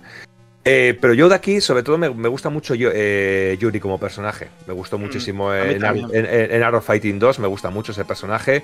Todo lo que transmite, me parece un personaje que relaja un poquito toda la línea eh, argumental de los dos personajes, quizá más Robert y Río, que son más serios, es como mucho más, más cerrado. Este personaje le quita un poquito. Me recuerda un poco a Sakura en ese sentido. Es- ese rollito de Sakura como personaje que también me gusta mucho, que es de mis personajes favoritos de, de, de Alpha 2, por ejemplo. Es que a mí, siempre que veo a Gis, tío, pienso en el mejor villano de SNK, tío. Es que es el Mm. puto mejor villano de SNK, tío. Sí. Y, y me flipa, y me flipa a Kari de Last Blade, tío, porque tiene un ataque loquísimo. Luego lo comentaremos en curiosidades. Tiene un ataque final que sale ahí una de peña que es un descojone, tío. To- Sí, todos, los, descojones. todos los Sonys y los Yokais por ahí Eh. Sí, sí, pero encima a lo Capcom y SNK, que es lo que me mola, que te tira ahí en el, en el super ampliado, que es que es lo que mola de SNK, en estas locuras de te hago el super normal, pero tienes el super de nivel 2 que te cambia totalmente y es una puta flipada. Y luego está el super secreto, que eso lo comentaremos, que eso también era el locurón, tío. El puto locurón, tío. Bé, pues va, vamos a ver ahora la contrapartida, qué es lo que nos podíamos encontrar aquí como personajes de plantel inicial por parte de Capcom. Bueno, pues aquí diseñacos impresionantes por parte de Capcom. Tenemos a Ryu, a Ken, de Street Fighter, a Chun-Li, a Guile, a Zangief, a Dan, de, de la saga Alpha. Teníamos también a Morrigan y a Felicia de Darkstalker y a la maravillosa, increíble y fantástica y única Sakura, que es un personaje que me encanta. Y bueno, de estos diseños, así me encanta el de, el de Morrigan, que también es un personaje porque tengo de- debilidad en todos los sentidos. Y me aparte es un encanta. sprite nuevo, me cago en Dios. ¡Es un sprite nuevo! Eh, ¡Joder! ¡Joder! Te lo quitó de la boca, tío. Hostia, que tuvieron que rehacerlo, por fin. ¿sabes? Por fin, joder. Sí, sí. La verdad es que un poco continuista, ¿no? El plantel que veíamos aquí por parte de, de Capcom. Eh, Bueno, Pero joder, mítico. cin- cinco, que es el- cinco lo más de los, legendario. cinco de los World Warriors originales de Street Fighter 2. Mm. Sí. Eh, dos invitados de Street Fighter Alpha, como son Dan y Sakura. Y luego Morrigan y Felicia de Darkstalkers. Que ley Es que- meter a Dan, ¿eh? Ojo que ley Sí. meter a Dan ahí, ¿eh? Ah, hombre, pero tú ya sabes que eso tiene una motivación extraordinaria. Al Claro. igual que Yuri, al igual que Yuri, que también hace Claro. muchas coñas a Street Fighter, pues tenemos a Dan un poco con los de Arrow Fighting, tío. Claro, pero, pero Ahí mola está. mucho, pero mola mucho ese Joder. rollo. O sea, es el puteo del puteo y ahora está en, el, en, el- en la En compañía que putea, ¿sabes? O sea, Ahí es está. Es, lo puto mejor. Es lo puto mejor. Bueno, pues, Aquí eh, lo, ha- lo igual- ha dicho Doki. Igual que hemos hecho antes, eh, ahora me tenéis que decir cuál es el personaje de Capcom, me tenéis que decir por qué es Sakura y justificar la respuesta. eh, pues yo te voy a decir Morrigan, tío. Y no porque le cambien el sprite, sino porque en el Vampire me flipa Morrigan. Y yo voy con Morrigan a muerte, tío. Yo soy Sakura, yo soy Team Sakura, Team muerto. Sakura. Y si es en el Puzzle Fighter, más todavía. Casi. si Vaya. soy el- Si, soy el, si soy el segundo player, suena su, su mitiquísima canción. Mm, Yo sé, ve, si estuviera Kafka aquí iría con el ciclón rojo, tío. Hombre, Porque es un tío que sabe. Un tío que sabe. Hombre, Kafka está. Kafka está aquí en el chat, ¿eh? Así que. Ahí está, por eso. Yo sé que claro. igual me, ahora igual me sorprende, pero yo sé que es muy de Zangief tío. Le hombre, gustan- los pechos peludos le van es mucho, que tío. está, vamos, o sea, echando testosterona por los cuatro costados ese Zangio, vamos. ¿Ves? Míralo hecho, ahí. Por, por el chat tenemos Alexis dice Sakura, Wiwo mm, no se pronuncia, y les dice Sakura también, eh, eh, eh, eh, Miki Gino también Sakura, Uppercut Zombie, Kenny Morrigan no se decide, y por supuesto Kafka, Red Cyclone, Onda y Zangief Forever. Me falta, me falta Rufus en ese, en ese equipo. ¿eh? sí, sí. Pero bueno. Y tú, Borja, no has, no has llegado a decir ninguno, ¿eh?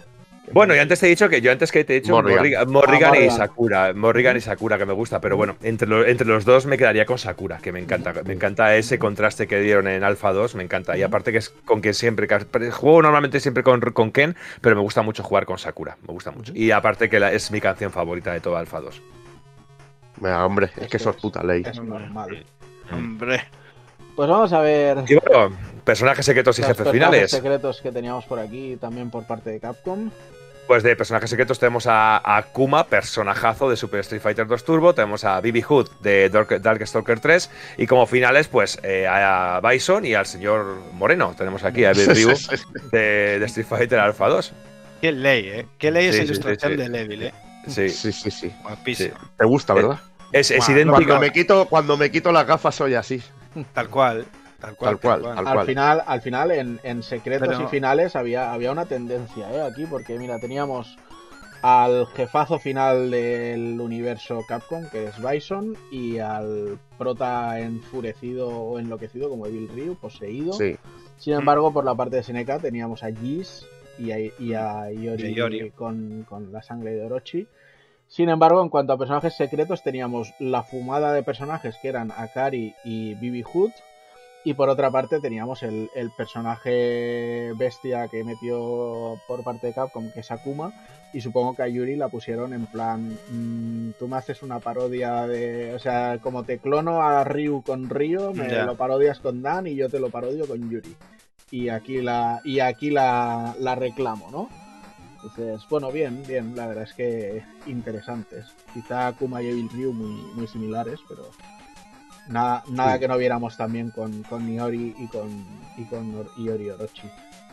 A mí me, a mí siempre es que siempre me flipará Bibi Hugh, tío. Me parece Mola mucho. que personajazo, tío. Bueno, o Un sea, personajazo, las buleta.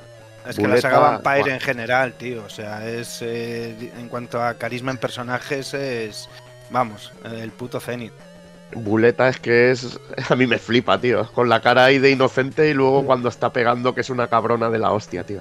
Me descojono, te Tiene- apuñala, te raja el cuello, te, te hace de todo, tío. Tiene cara de, de la Anya de Spy Cross Family ahí con los ojos. Eso es- En plan, sí, sí, sí. Bueno, pues vamos a ver. Vamos Bueno, a ver pues qué, vamos a- más, qué más me contáis por aquí. Va, modos de juego. Bueno, vamos a ver qué nos ofrecía el juego. Pues bueno, el juego tiene un modo single, eh, que es un modo clásico de uno contra uno, en el que tendremos que ganar dos rounds para continuar con el siguiente oponente. Luego tendríamos un modo tag, eh, que escogemos a dos personajes y combatimos contra otra pareja controlada por la máquina. Podemos cambiar de personaje durante el combate eh, e ir eh, recuperando algo de vida con el que se queda fuera. Debemos derrotar al equipo rival para poder continuar con, en un único combate, ¿vale? Muy, muy interesante y muy fresco y una auténtica maravilla ver esto en una máquina de la época, es una, una pasada. Es que esto era, esto Mm. era como ver eh, el X-Men vs Street Fighter, el Marvel vs. Sí, era sí, un modo sí. de juego así. Y luego con el siguiente modo es que te lo hacía completísimo, tío. Dices, qué puta ley de juego con los modos de juego, tío. Claro, y porque tenemos el modo team, que luchamos eh, en un combate de eliminación tres- de tres rondas, eh, contra, en 3 contra 3, al más puro estilo, estilo King of Fighter, y podemos seleccionar el orden en el que se combaten, eh, en el que combaten nuestros personajes, y recuperamos algo de vida tras ganar un rival. Muy, muy chulo también.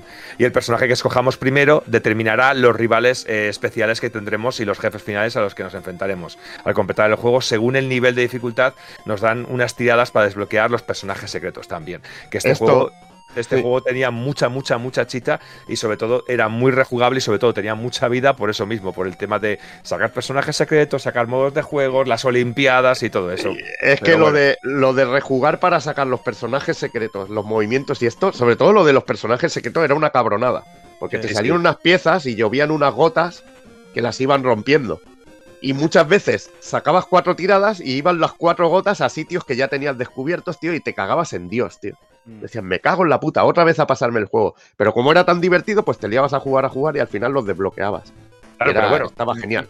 mejor eso a no tener que pasar por, por, por cajas siempre Por personajes, que eso, eso estaba muy bien, tío. Que en Y lo momento- de. Y, y sí, perdona, Doki. Y No, lo no, del- tranquilo. Y lo del tema rivales me flipa, ¿no? Que lleves a un personaje y te aparezca un rival exclusivo con cada uno, tío. Es que estaba curradísimo en ese aspecto, tío.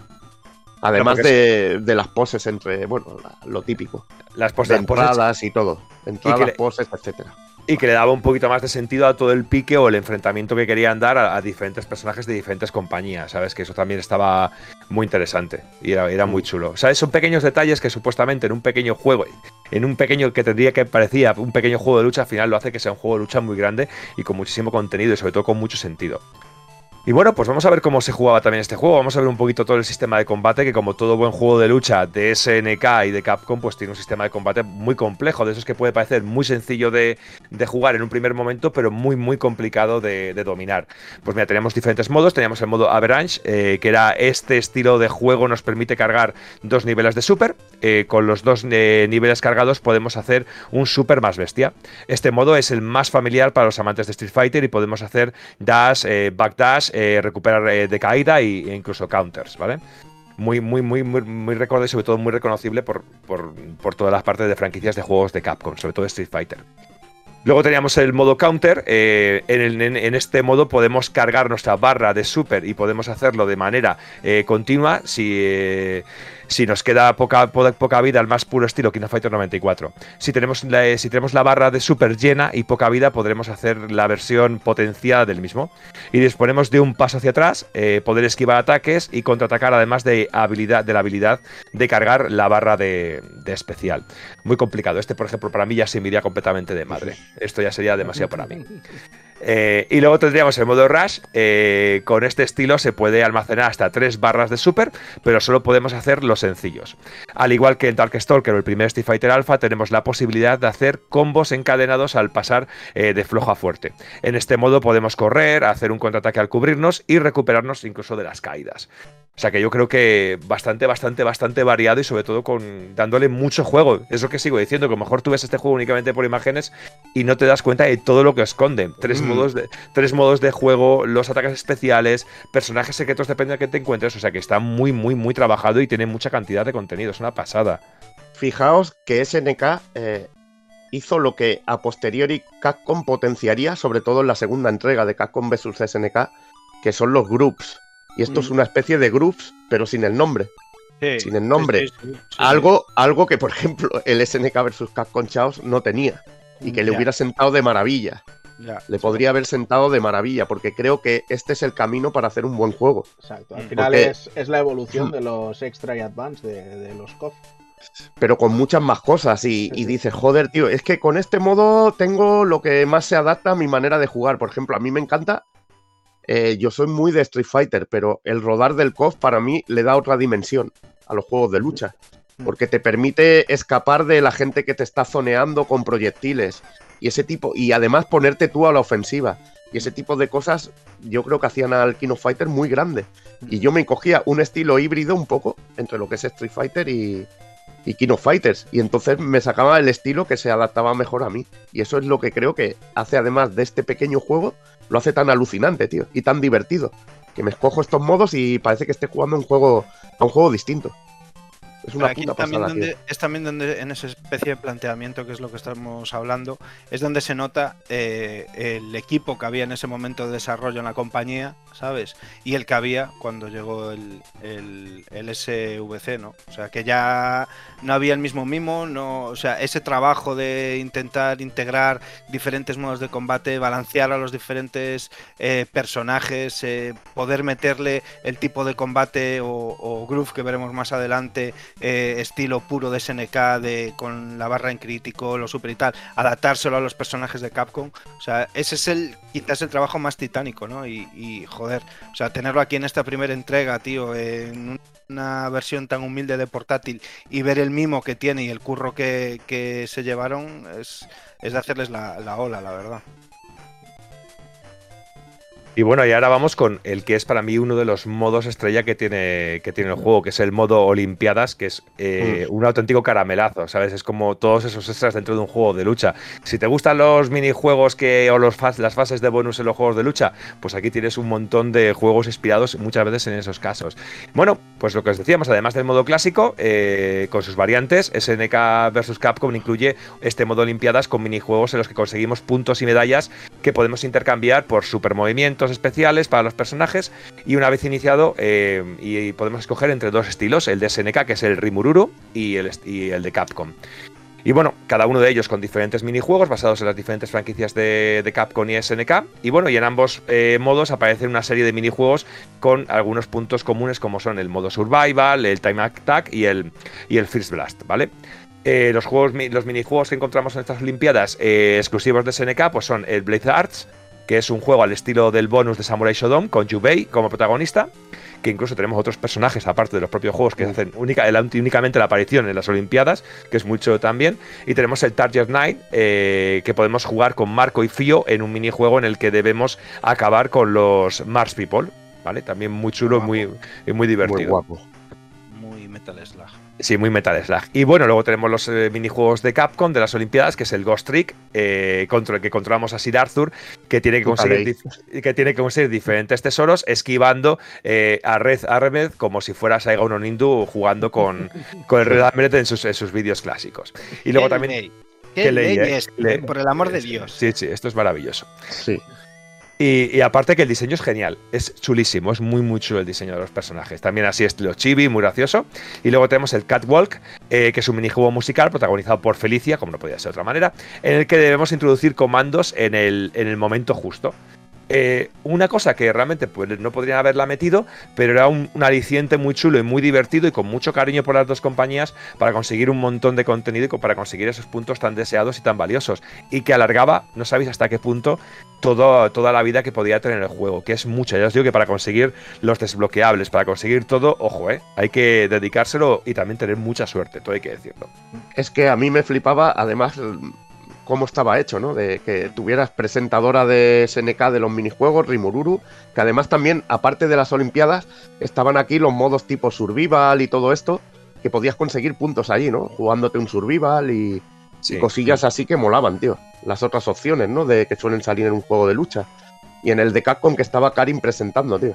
Y es que hay hasta conversaciones y hay cachondeo Incluso hay personajes secretos para algunos de los minijuegos, para jugarlo con otros, tío. y es realmente cachondísimo. Mira qué coordinado está esto, que estamos hablando de las Olimpiadas, del juego como Ghost y tal, y lo estamos viendo en, pantalla ahí en el vídeo, ¿eh? esto eh, eh, eh, coordinado extremo. Eso estaba lo estábamos preparando así, estaba, claro, claro. estaba así preparado. Y bueno, y luego aparte de todo esto, creo que también es importante que llevamos hablándolo todo el tiempo, eh, elogiando el trabajo artístico que tiene el juego, pues hablar un poquito del arte de este Millennium Fight, que es una auténtica maravilla que incluso en los personajes, aunque veáis que muchas veces son únicamente bicromáticos, que vean en dos colores, en azul y rojo, o negro y rojo, o blanco y azul, pues que realmente no perdía nada de la esencia de los personajes. Y bueno, pues detrás del arte de este juegarral está eh, Senrikita, que fue la encargada de la ilustración de la portada. Eh, esta artista trabajó sobre todo en la saga Samurai Shodown y tras su etapa de SNK podemos destacar su trabajo en la saga Fire Emblem, de Sacred Stone para Game Boy Advance y también de Path of eh, Radiance para GameCube y Radiant Down para Nintendo Wii. Y bueno, eh, como veis, los sprites lucen con el estilo chibi clásico de los juegos de Neo Geo Pocket y la música corrió a cargo de varios compositores, Kitapi, Kira, Deko, Miwa y Mitsuo. Em, y decir que Kitapi era el seudónimo de Yoshihiko Kitamura, miembro de SNK Sound, eh, del SNK Sound Team, eh, cuyo trabajo en la compañía le permitió componer música para las principales sagas de la compañía o títulos como Alpha Mission 2. Y en este caso eh, disfrutaremos de unas versiones chiptune al estilo, de estilo 8 bits eh, de temas clásicos de los personajes de ambas compañías y que realmente suenan muy, muy, muy bien y con muchísimo carisma. Es impresionante, es, impresionante. Para mí, fíjate que eh, todos los juegos modernos, de todos los que hablaremos, mm. este es el que más me gusta la música. Yo sé qué va a decir, correcto. Es así, tío, es así. Es, así, es así. Es que lo tienen tan fácil, tío, y se complicaran tanto después, tío. Hostia, vamos a hacernos los modernillos y poner ah, este Hay algún, hay algún tema bestial, ¿eh? Sobre todo Capcom, vs SNK 2 mejora mucho. Pero es que la puta ley de ponerle los temas clásicos y en chiptune al puto juego es un puto espectáculo, tío. Eso es espectáculo. Todas las melodías ultra mega reconocibles, o sea, es que, es que estabas dentro con eso, tío es que además con los stage, ¿no? Que, son las fases, fases de, de King of Fighters 94, fase de Terry Bogard del, tren, fase de Morrigan que se ve allí, es que es un puto espectáculo en ese aspecto. Hay mimo y cariño, tío. Algo que no, algo que no tuvo el SNK versus Capcom Chaos, tío. Es así, tío, es así. Totalmente. Claro, porque si te fijas en los escenarios, los escenarios son una auténtica locura y es una, es una auténtica de recreación de los de las consolas grandes o de las máquinas recreativas, pero adaptados a este formato tan pequeñín, con muchísimo cariño. Y es que, eh, al igual que los personajes y música, los escenarios rinden homenaje total tanto al mundo de SNK como al mundo de Capcom. Eh, y fijaros, únicamente tenéis que ver la captura que tiene, tenemos aquí puesta. Ese Gail haciendo la patada es una auténtica maravilla ese diseño. Y con ese escenario con el helicóptero ahí al fondo, o ese eh, escenario arriba de Dark Stalker, es una auténtica maravilla, es una auténtica pasada. Y a, mí me encanta.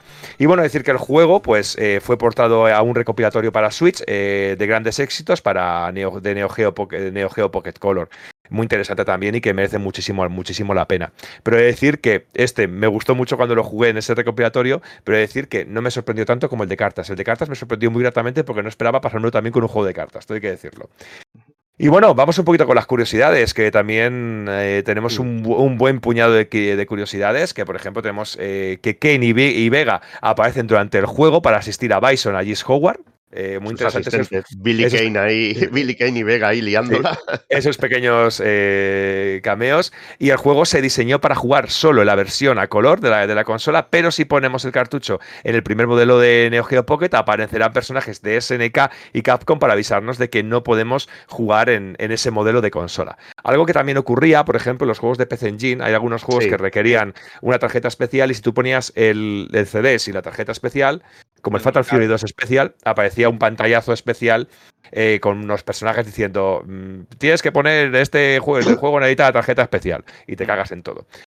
Y bueno, el juego de Neo Geo Pocket Color eh, con el cartucho, eh, con más, ese juego de Neo Geo, Neo Geo, Pocket Color con más capacidad de todo, de todo el catálogo, que también ocupa un buen cachito.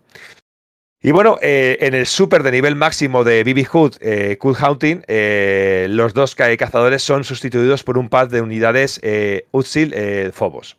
increíble. Es que esos detalles son la puta salsa, tío. Son la puta salsa, tío. Y en el super combo de nivel 2 de Akari, Reunion of the Hundred Demons, Demons, he puesto demonas, pero es demons, aparecen en orden Dilek, la espada de Donovan, todo Gochi, eh, Hibiki, padre de Dan, eh, Mizuki Raso, esto lo dirías mejor tú. vosotros, ¿eh? Rasujin. Eh, Rasujin, eh, de Samurai Shodown 2. Eh, Gore Yaha, o Gaja, o Gaja, Sí, de Star de Star Gladiator. De Star Gladiator, perdón. Mars People, Reza Remez, eh, Mukoro, de Last Blade 2, eh, Hania, de- eh, armadura de Bishamon, y, Amas- y, a- y Amakusa y el ataque de Metal, y el ataque de tanque. Metal Slug. Vale, O sea, el tanque. es brutal. el Metal Slug se podría haber puesto. Y Y si tanque. ganas un evento olímpico con Ryu, veremos una escena eh, que imita su final en Street Fighter 2, eh, marchándose con la mochilita y caminando con, con el camino de fondo. Y, po- y podemos ver el Lord Raptor tocando la guitarra de fondo en un minijuego del Catwalk, eh, que también me encanta ese personaje, tiene un diseñaco impresionante también. Increíble, tío. Lo puto mejor. Y sobre todo decir que, bueno, es un juego que a mí me, ha me sorprendió mucho cuando lo probé, ¿eh? me sorprendió mucho porque no. Yo cuando veía capturas de este juego siempre pensaba lo mismo. Digo, bueno, un jueguecito de lucha. Mira que me gustó Battle Arena Toshiden. Dije, me- será curioso, pero realmente no, no fui capaz de, de apreciar todo lo que ocultaba este juego hasta que no pude jugarle un poquito más, un poquito más adelante cuando me hice con el recopilatorio en formato digital en, Switch. Y hay que decir que es muy, muy completo. Sobre todo, creo que la gran cualidad que tiene este juego y lo que más le define es el cariño y el respeto que hay por las dos compañías. Y sobre todo, lo maravilloso, lo bien que encajan. eh, juegos tan diferentes, porque ahora de verdad eh, la metodología de juego de Capcom y la de SNK son completamente diferentes y ver cómo encajan también en un mismo universo, en una consola inferior a lo que tendría que ser eh, el formato original de estas dos de estas dos de estos dos de estas dos franquicias y ver lo bien que encajan y el cariño que hay y sobre todo me encanta ver como personajes como Dan eh, o Yuri que pueden ser un poquito coñas o contras o pullitas a otra compañía se utilizan aquí de una manera tan elegante y con tan buen rollo. Es decir, bueno, hay, hay mal rollo, hay este, este pique, pero luego lo podemos meter y nos reímos todos de todo, porque estamos haciendo un homenaje. Y Mm. creo que es, es lo realmente inteligente e interesante de, de este, de este juegazo. Lo apunta Manguras, que el juego tenía interconexión con Dreamcast. No me acuerdo yo de qué desbloqueaba, la verdad. Sí, lo tengo ya apuntado por ahí abajo. Bueno, Lo tengo ya apuntado ahí luego. Eh, vale. Igualmente, también apunta Manguras, 32 megas. Hmm, La magia que se puede hacer eh, con eh, 32 cuando, megas. cuando había que apretar, cuando la- el espacio y las necesidades se apretaban y, y exprimías al máximo la máquina y, y el almacenamiento. Eh, lo digo muchísimas veces, o sea, eh, en los últimos años que está de ultra mega moda, pues el neo retro, que él, eh, lo han bautizado como neo retro. eh, yo hay muchísimas veces que cuando me llevo a las manos eh, un juego de, pues bueno, un, poco con ese carisma que suele tener Platinum Games eh, cuando eh, hace sus títulos, ¿no? Eh, siempre tiene a bien tener este tipo de guiños, ¿no? Por, el, por los juegos con el componente arcade, ¿no? Y encontrarte un juego en una consola portátil tan pequeñita, solo con el tema de las Olimpiadas, o sea, tú tienes tu juego de lucha brutal y encontrarte todos esos minijuegos, o sea, que incentivaban al jugador, ¿sabes? A, a jugar, a conseguir puntos para desbloquear muchas más cosas y demás. Y, joder, hoy en día es impensable, tío. Hoy en día es impensable. O sea, que, que eh, alguien desarrollando un título eh, meta tantos pues, diferentes géneros o así, o haya, haga tan, tan, tanto contenido que, que a la vez que quede tan bien, ¿no? Porque empaca todo de, maravilla y es como, es como un refresh, es como un Kit Kat. Est- Estás jugando al mismo juego y venga, va, pues me pego un Kit Kat y luego me vuelvo a echar otro, otro torneito, ¿sabes? Y me parece, pero vamos, o sea, de 10 sobre 10 en un título de, de estas características. Es lo que, es lo que comenta Dani. Esto es uno de esos juegos como eh, la versión para consola de Street Fighter Alpha 3 con el modo World Tour, que es tan completo que solo el- la cantidad de contenido que tiene el modo un jugador te lo hace disfrutar cosa mala. Los movimientos especiales desbloqueables, personajes desbloqueables, las olimpiadas, modos de juego, eh, modo King of Fighters ahí 3 contra 3, modo estilo versus en pareja, eh, los jefes finales, los finales de los propios personajes, todas las entradas, todos los guiños, eh, entradas entre ellos, los piques, los diálogos, es que es un juego grandísimo. Para mí es el mejor de lucha de, de, de la consola. Estaba también el SNK Gal Fighter, que también era puta ley, que estaba guapísimo, y había cantidad de juegos, pero es que este para mí era superior por todo el mimo que le metieron y la cantidad de cosas que tenía para, para hacer, sobre todo, ya te digo. Lo de los creo que- minijuegos fue una puta locura. Yo creo Es que así. fue el, el culmen de la máquina. Seguramente, sí. A nivel de esto, brutal, tío. Brutal. Sí, porque el, el Gal Fighters es muy, muy del palo y tal, pero hostia, es que esto es el puto Zenith. O sea, es que es algo increíble. Bueno, Estaba- pasamos. estaba- a- Sí, es que estaba contentando, contestando que nos dice Manco Fighter que ya no subimos nada a iVox. Eh, espera rápidamente este. Ya verás que, Mm. que no tardaremos en subirlo. Pero va, vamos a meternos ya con Capcom vs NK Millennium Fight 2000. Vamos a ver si somos capaces de acabarlo en media horita. Si no, donde nos quedemos será el- Seguiremos. el check de este programa y en el siguiente pues retomaríamos con lo que se quede pendiente. Al final no, no pasa absolutamente nada. No, no, vamos con, vamos con el gusto, vamos con la calma, vamos disfrutándolo todos en conjunto el programa y vamos a Lyon, donde nos quedemos, reenganchamos en el siguiente y, y lo que comentabas también un poco ahora. Luego, a todos los que nos estén escuchando en su momento en iVoox, empataremos, ¿sabes? Y escucharán un programa ahí de- del tirón también, que también está bien. No, no, en iVox nada de, de empaquetado todo junto. Saldrán este y, y el siguiente. Ah, O vale. sea, por separado todo. Así Me gusta. Capsulitas pil- también. pildoritas de dos horas. Eso es. Me gusta. Bueno, pues vamos allá. El, hacia mediados del, del año 2000, pues eh, estos dos universos que para todos los que somos ultra mega fanáticos de, de, como comentamos al principio, de nos comimos tanto juegos de lucha de una compañía, de la otra en los arcades, nos rompíamos la cara, nos robaban el dinero, pues eh, es, eh, lo utilizaba Taco Kun al principio, eres más de papá o de mamá. O sea, hay muchos que eran de papá, otros que eran de mamá, y luego está pues las putillas como, como le pasa a Evil, como le pasa también a Taco Kun, a Borja y tal. O sea, mm, somos de papá y mamá, ¿no? Y nos gustaba muchísimo las cosas que nos proponía SNK y su carisma de personaje, su planteamiento jugable. Nos gustaba muchísimo eh, papá también, eh, Capcom, con sus diseños, desarrolladores, su Street Fighter 2 legendario, sentando cátedra y demás. Y joder, o sea, por fin tener en los salones recreativos eh, eh, un título que juntaba pues eh, a lo más, ¿no? A la jet set de los dos personajes ya, un título con cara y ojos, como Dios manda, pues bueno, o sea, era absolutamente increíble. Y en agosto del año 2000 bajo placa de Sega Naomi, que lo petaba por entonces, eh, y bueno, como muchos sabéis, Capcom eh, es un, so- bueno, un sistema al que le dio muchísimo soporte, o sea, desarrolló muchísimos juegos sobre placa, sobre placa Naomi que eh, al tener una arquitectura tan parecida a Dreamcast, pues le era muy beneficioso también luego para, para aportar los Hacer los sistemas de, de sobremesa, ¿no? Eh, y bueno, un poco la historia mm, nos pone ahí, bueno, la, la excusa por, por ver a esos personajes dándose de galletas. eh, es la celebración de un nuevo torneo de artes marciales, eh, llevado a cabo entre los dos que manejan más cash eh, de un lado y del otro, por un lado la financiera García y por el otro la Fundación Masters. Y, un poco, pues eso, o sea, se deciden poner billetes ellos dos y, organizar este evento de, de artes marciales con el fin un poco de saber quién es definitivamente el luchador más poderoso de todos los tiempos, ¿no? Y de esta manera, pues bueno, eh, nos llegaba un título absolutamente espectacular, con un total de 33 personajes, cuatro de ellos ocultos, que si bien estaban seleccionados eh, principalmente de las sagas Street Fighter y King of Fighter, eh, es un poco también lo que hablamos antes, dentro de la saga King of Fighters, pues hay rebozados un poco también de, de distintos títulos de SNK. Eh, aunque más adelante pues, nos detallaremos más, explicaremos un poco el sistema de juego, eh, adelantaros a todos que la manera que tuvieron para clasificar eh, eh, la potencia o la fuerza de nuestros personajes fue clasificarlos en un sistema de ratio, ¿vale? Asignados del 1 al 4 y en el que nosotros pues nos veríamos en la obligación de para formar un equipo de personajes que sumasen en este ratio hasta 4, ¿no?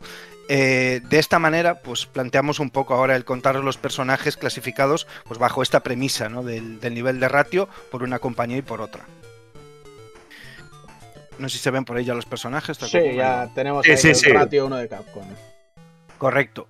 Pues nada, eh, ratio 1 de Capcom tenemos a Blanca, eh, Dalsim, Kami y Sakura. Eh, eh, esto es un poco un planteamiento que, bueno, o sea, ya no, no, por la selección de personajes en sí, sino que es un rollo que arreglaron muchísimo. Luego nos contará Evil en la segunda En el entrega. El, ahí está, cómo asignar, porque joder, tú eras un ultra mega fanático de Sakura y, y, joder, pues te daba un poco por culo, ¿sabes? Que, que lo hubieran metido. Aquí, aquí Capcom eh, se marcó un Kino Fighter 94. Ujú. Que También, no pusieron, no pusieron el Team Edit, editarte tu propio equipo, eso y es. te hicieron esto con el ratio, de darle ratio fijo a los personajes. Mm. Que joder, eh, al final, de ratio 1, ¿a quién te cogerías? Hostia. Eh, ya sabes que hace, hacen mucho menos daño, reciben Sí. mucho más daño comparado con los de ratio 2, cambian las escalas, dijéramos, ofensivas y defensivas. Eso Y joder, anda que no se nota. Pero bueno, también es hacerte un equipo equilibrado de, hostia, si soy muy bueno con un personaje de ratio 1, se la puedo liar a uno que lleve un ratio 3 o un ratio 4, tío. Se la Eh, puedo, pero liar bien parda. Eso es, eso es. Mm. Pero, ¿y si no eras muy bueno con ninguno de los que te proponían de ratio 1? Pues morías directamente. Claro, es que ahí está la premisa, ¿no? Claro, pero bueno, al final es jugar un poco con tu estrategia, ¿no? Uno de ratio 1 y uno de ratio 3, dos de ratio 2, Mm. cuatro de ratio Sí, 1. sí, a ver. es ir, ir Está- ahí.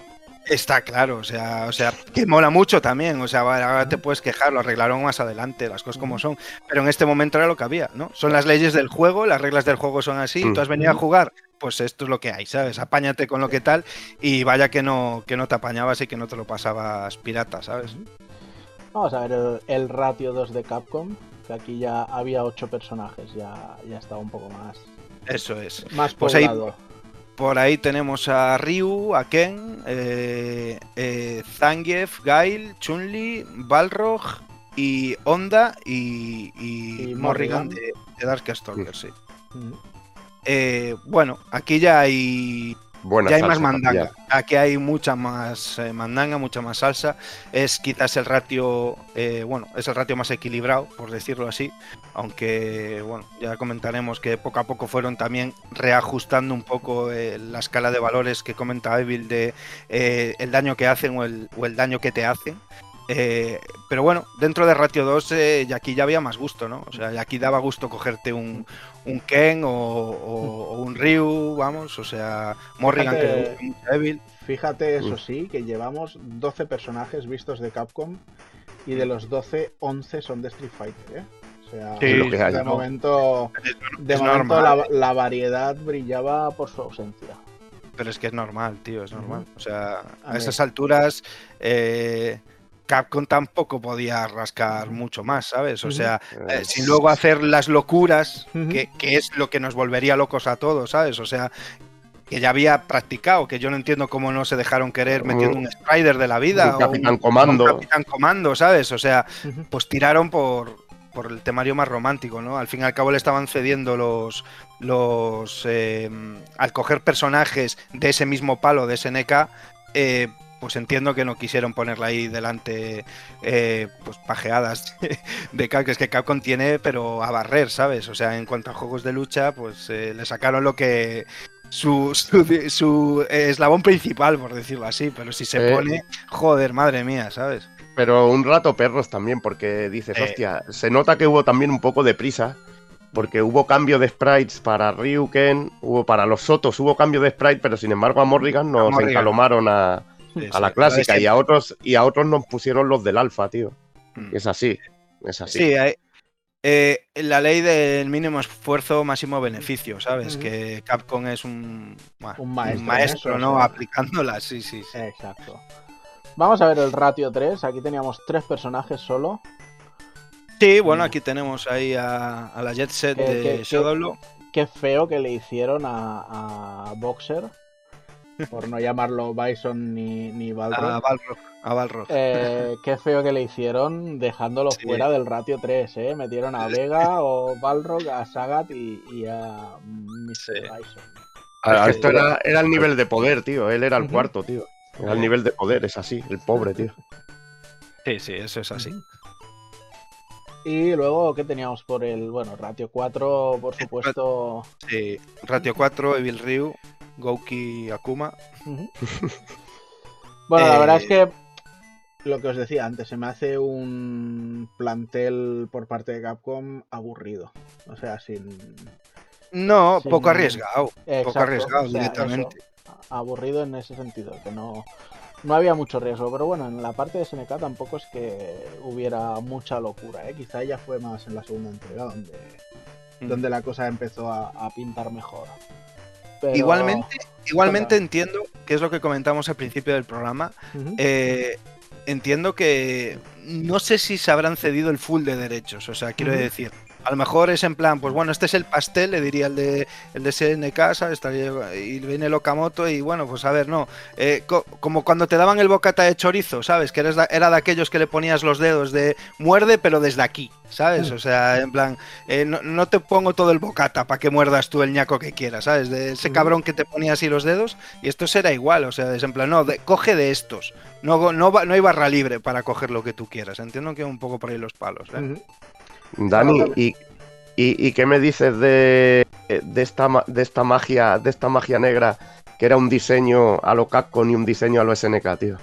¿Qué Buah, me dices de eso? Sí, sí. eso, es, eso- eso es espectacular. Brutal. Eso está, está por ahí adelante para comentar y deleitarnos, tío. Eso Sí. es. fuah. Pero sé, tío, para mí era un sueño volviendo- húmedo. Volviendo a lo que Para decías de, volviendo a lo que decías de los derechos, al final esto Hmm. estaba desarrollado por Capcom, con lo cual podían usar un poco lo que les saliera de la polla, entiendo.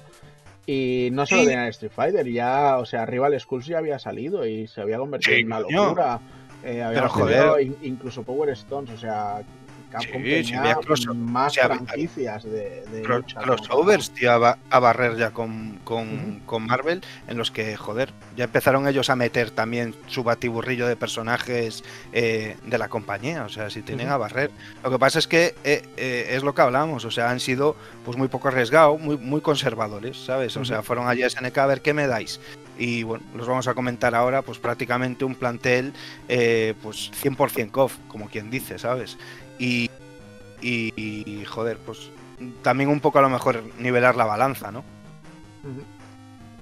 Bueno, pues, ¿qué me cuentas ahora de SNK? Vamos con su ratio 1, Venga, que me parece Ahí en el ultra injusto, ¿eh? O sea, el mejor personaje que ha habido en los King of Fighters lo tenemos en el ratio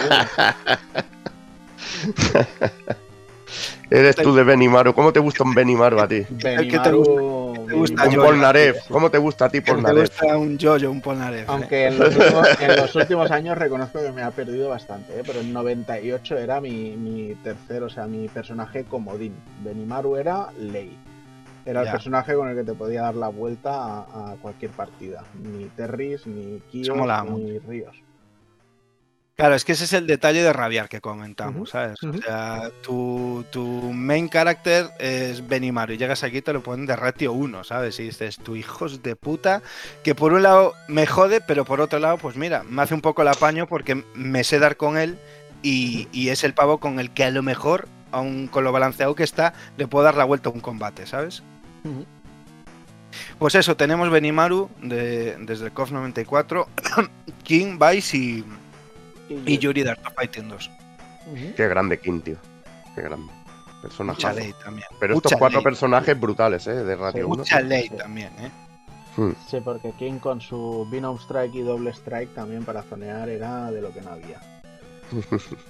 Vamos a ver ese ratio 2. Eh, Ratio 2 aquí ya está el, el main, el main character eh, mito de, de- de SNK. Tenemos a Kyo Kusanagi, a, a Yori Yagami, Terry Bogard, Raiden, Mai Shiranui, Kikawan, Ryo Sakazaki y, y como medio oculto Nakoruru, por ahí del. Samurai. Hay que decir, viendo, viendo el diseño Capcom de Kyo y de Yori, que les falta como un bocadillo, ¿no? Buah, Sí, pero a mí, pero, pero mola ese rollo, tío. sí, o sea, rollo de- les, les faltaba un bocata. O sea, ves a Ryo y su brazaco Hostia, y los ves a ellos, pero guay, guay. La verdad es que eran unos diseños. mola, tío. De Mario Locura. Shinkiro y, claro, y luego ver ahí a una Kinu dibujando, pues no, yo este lo veo tirillas, pues te lo pongo tirillas, ¿sabes? Y al King que lo veo chetado, te lo pongo chetado, ¿sabes? Ujú. Y el contraste de la Mei Shiranui, que es maravilloso, Buah, es- tío. Es, brutal, es increíble. O sea, increíble. Hicieron una figura de esa ilustración, ¿sabes? Sí. De Mario, en esa postura, o sea, es que es la hostia. Y me flipa, o sea, una selección, pues eso, pues muy mainstream, pero que, bueno, un poco es lo que contamos, un poco muy paralela, muy, muy, muy igualada con, con la que hizo Capcom de, bueno, con su mayoría de personajes de Street Fighter. Sí, de hecho, mucho, mucho Fatal Fury porque a- hablábamos de Financiera García y de y de Fundación Masters, Masters. Pero, pero Robert García no se deja ver por aquí, ¿eh? Ya. Le han, le han comido la tostada al pobre hombre. Bueno, ahí está el. Bueno, tiene buena representación familiar ahí también. Sí, sí, sí. Pero bueno, vamos, Y bueno, con Ratio 3, vamos al ratio 3, que aquí hay tres pedazos de bicharracos. Hostias, O sea, es ¿sabes? que- Y cuando, cuando cuenta la leyenda que los jefes de SNK son unos hijos de la grandísima, o sea, comparados con los de Capcom, es ciertísimo. Entonces tú ves este plantel de, de Yamazaki, Gis y Rugal, ¿sabes? Y dices tú, venga, paga y vámonos, ¿sabes? O sea, gracias por venir. Esto es, es cerrar con un repóker. Buah, es brutal, brutal, brutalísimo. Y con ratio 4 teníamos ahí solo un Y ratio personaje 4, por parte de, de, Sí, sí, sí. de SNK. Y, y Ori Orochi eh, por, por parte de SNK, tío, no sé, un poco desbalanceado porque Exacto. ya vimos antes que en Capcom está Bill Ryu y, y Gouki. Y bueno, no sé. No sé, no, No sé cuál- nada poner, poner uno de los New Face Steam en modo Orochi o Sí. la Leona. Orochi o algo así. Supongo Sí. que ya, supongo que también al final, o sea, Akuma y Evil Ryu no dejan de ser eh, Lo mismo, sí. palette swaps Sí. de, de Ryu, como aquel que Tal dice. cual. Tal Y cual. aquí dijeron, pues Orochi y Yori, porque ya tenemos el, el sprite de Yori. Meter un, in- un sprite más se nos va de- de- del presupuesto. Bueno, aquí está, está animado de manera diferente y tal, ¿eh? Sí. Mm. O sea, ahí hay, hay más curro. Bueno. Pues Bueno, este, era, este era el plantel que teníamos por aquí.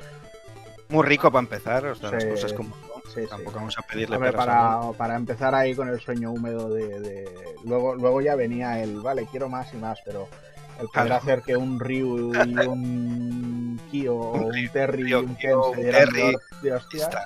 Ahí ya, está. eso había aquí... Había bien, había bien. Vamos a ver qué nos cuentas de la jugabilidad. Pues bueno, el sistema de combate, que yo he bautizado como Basta un Groove, que eh, como muchos sabéis, pues bueno, un poco a causa de la limitación de, de movimiento de los personajes de SNK, que tampoco iba a ir ahí Capcom y rebozarlo, remendarlo de ninguna manera, pues bueno, sabiamente se optó por un, por un sistema de jugabilidad de, de ocho direcciones de movimiento y solo cuatro botones de acción, ¿no? Eh, pues lo que sería patada débil, patada fuerte, puñetazo de puñetazo fuerte, por decirlo así.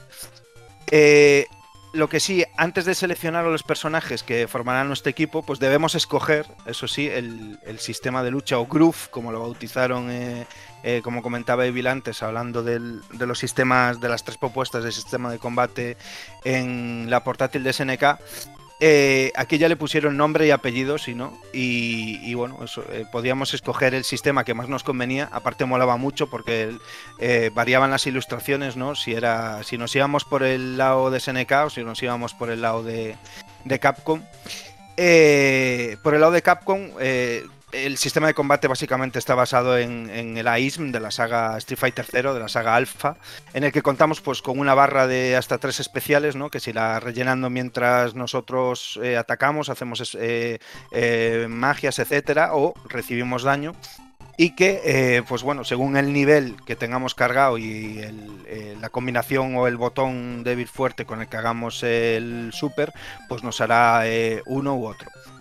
Eh, el segundo, el del lado de SNK, eh, está basado en el modo extra o lo que sería el sistema de carga de, de COF 94, donde deberemos cargar pues, nuestra barra manualmente, pulsando los botones a la vez, y que una vez llena se iba a aguantar un rato vacía, se iría vaciando progresivamente después, pero nuestro, personaje ganaría en poder de ataque y también podría usar ataques eh, súper especiales, así como pasaba en COF 94 de la misma manera, cuando teníamos muy poquita vida, teníamos el medidor en crítico ahí parpadeando de, la salud, ahí había barra libre para, para ejecutar especiales y también eh, poder hacer los super de, de nivel 3.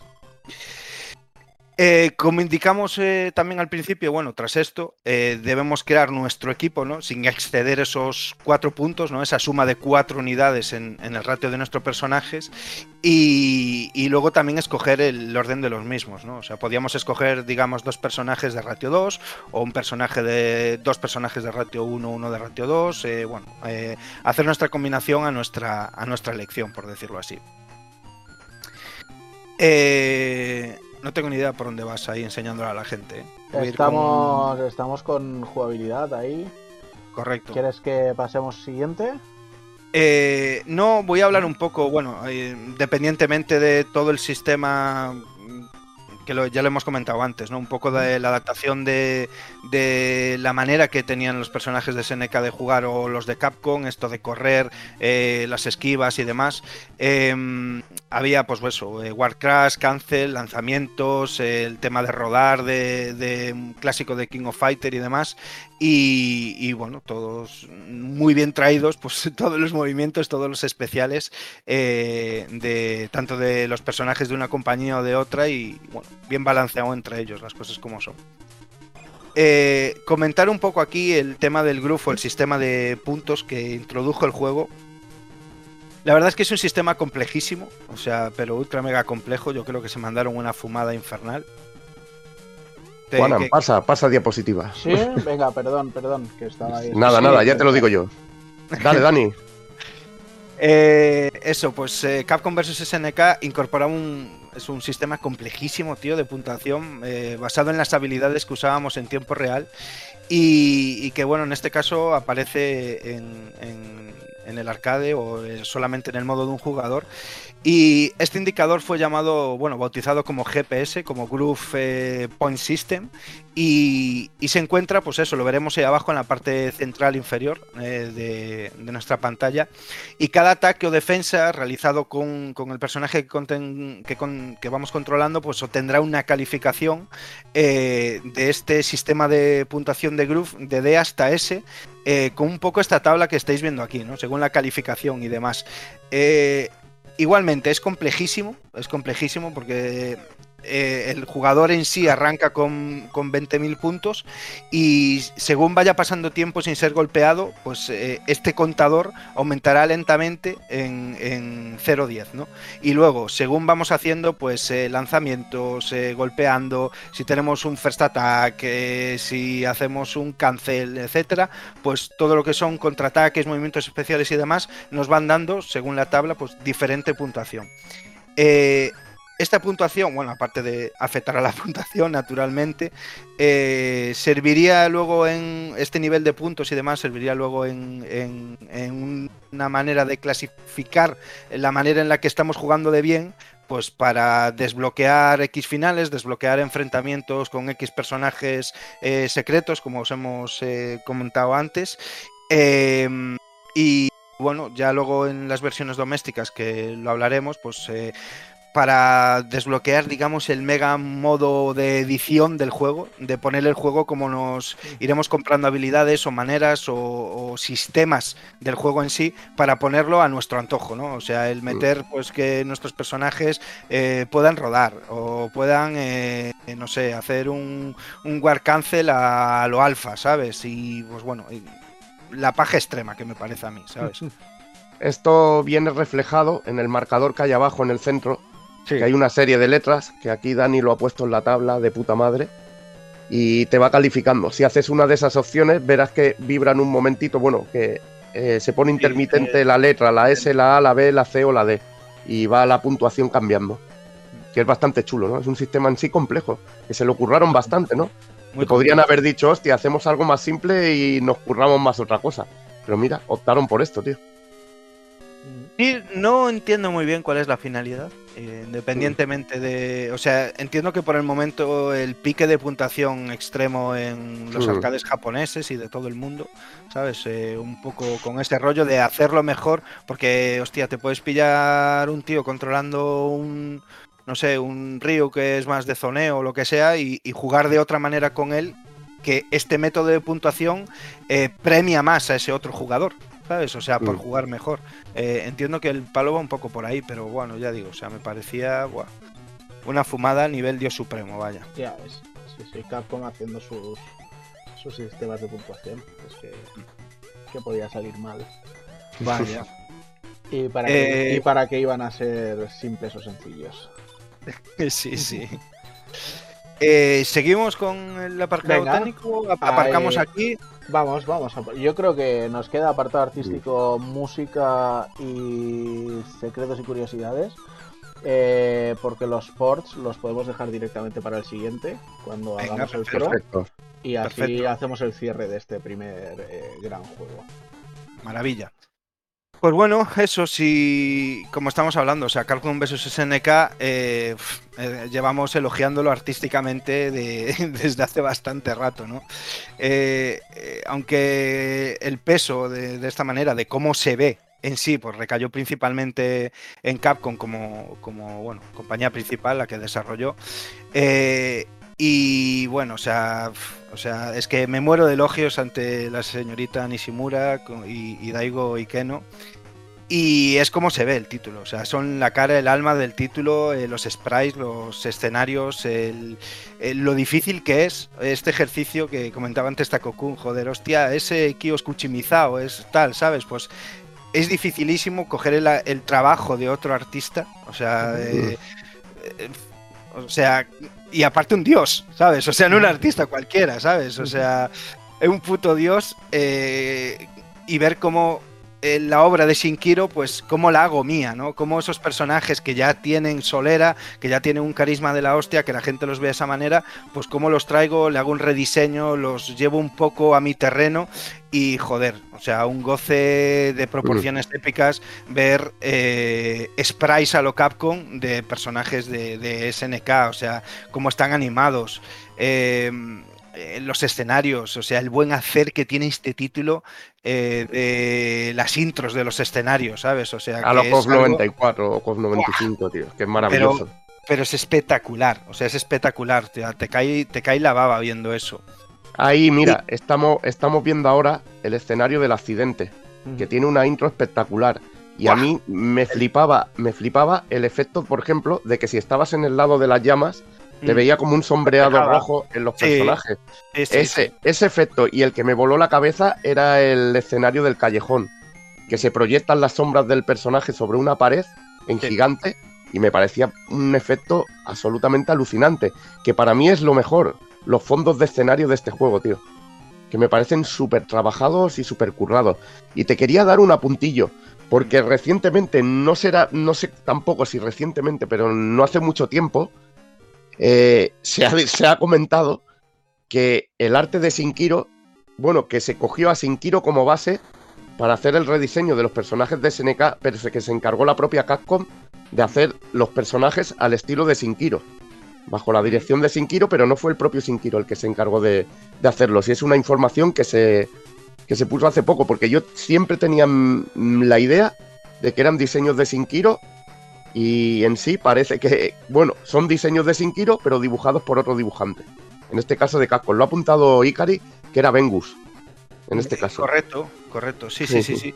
sí. Sí, sí. Que lo tenemos mal en la ficha, pero se puede cambiar. O sea que tranquilo. Eh, de hecho, Bengus, ilustrador principal de los crossovers de, de Marvel vs. Street Fighter, eh, yo es que había leído que el que estaba implicado de verdad era Shinkiro.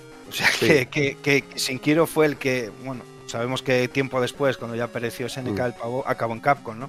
Pero eh, que fue el que fue a las oficinas a, pues bueno, a dirigir un poco el rollo de, de cómo se sí, deberían ahí está. Ahí está. Pero que no lo no, no fue. que no está de su mano. O sea, yo he encontrado, o sea, el Vengus no tenía ni puta idea, pero Kino Nishimura y Keno es lo que tenía yo ahí Eh, fichado. me lo decía Ikari y también Ikari seguramente.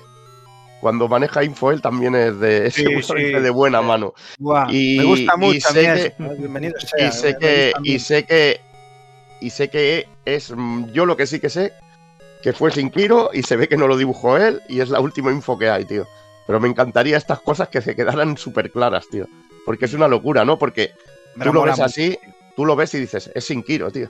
Sí, sí. Pero bueno, ahora, ahora como estamos con lo del rollo de las IAs estas que te copian, tío. Ahí en ese momento tenían la IA Sinkiro y les dijo, dibújame este al estilo Sinkiro. Pum, toma. Amén. Pero es que ves, ves a ese Zangief y dices, joder, pero si es el puto Chan, tío. eh, no le hemos, bueno, le hemos comentado que, nos hacemos 200 eh, pajas de sangre con el diseño de escenarios. Eh, si bien algunos tampoco es que hubiera mucha animación, ¿sabes? En algunos sí que tienen pues los míticos guiños que, tampoco nos hemos parado a comentar de 200.000 personajes de tanto de SNK como de Capcom por el fondo y tal, que es de lo poco que vamos a ver más o menos animado, ¿sabes? Eh, sí que hay mucha parte de algunos escenarios que están eh, bastante pobres, bastante estáticos. Y, es un rollo que me asombraba mucho la diferencia que había de resolución entre los fondos de escenarios, porque este juego eh, cabía la posibilidad de que corriera 240p eh, y y en la diferencia, bueno, como una Dreamcast con 480i, em, sí que se notaba una diferencia entre la resolución de los sprites y la resolución del escenario, pero aún así, o sea, me parece que empacaba de una manera espectacular, pero ultra mega espectacular. Eh, en la siguiente entrega sí que ya se ve más terquedad, o sea, entre, entre la resolución de sprites y los fondos al usar eh, rollo polígonos, pero a mí me parece que, bueno, se ve de puta fábula, las cosas como son. Eh, ya no sé dónde me quedé. Bueno, sí, no sé si quieres comentar más en los escenarios tal. Bueno, sí, que ahora están eh, contando, están comentando, Dani, que seguro que te molará hablar de lo que sería el dojo de Takuma, así. y el y también yo comentaba también el del salón recreativo con esa puerta que se abría muy a lo a los 95. Sí, sí, sí. Eh, rollo Saca, que se ven eh, rollo Astrocities y demás de fondo ahí. Pero este espectacular, tío. A mí lo que me vuelve loco, ya te digo, que son las intros a los escenarios, me parecen, pero de lo puto más. O sea, increíble. Eh, ¿Quieres que pasemos a la música?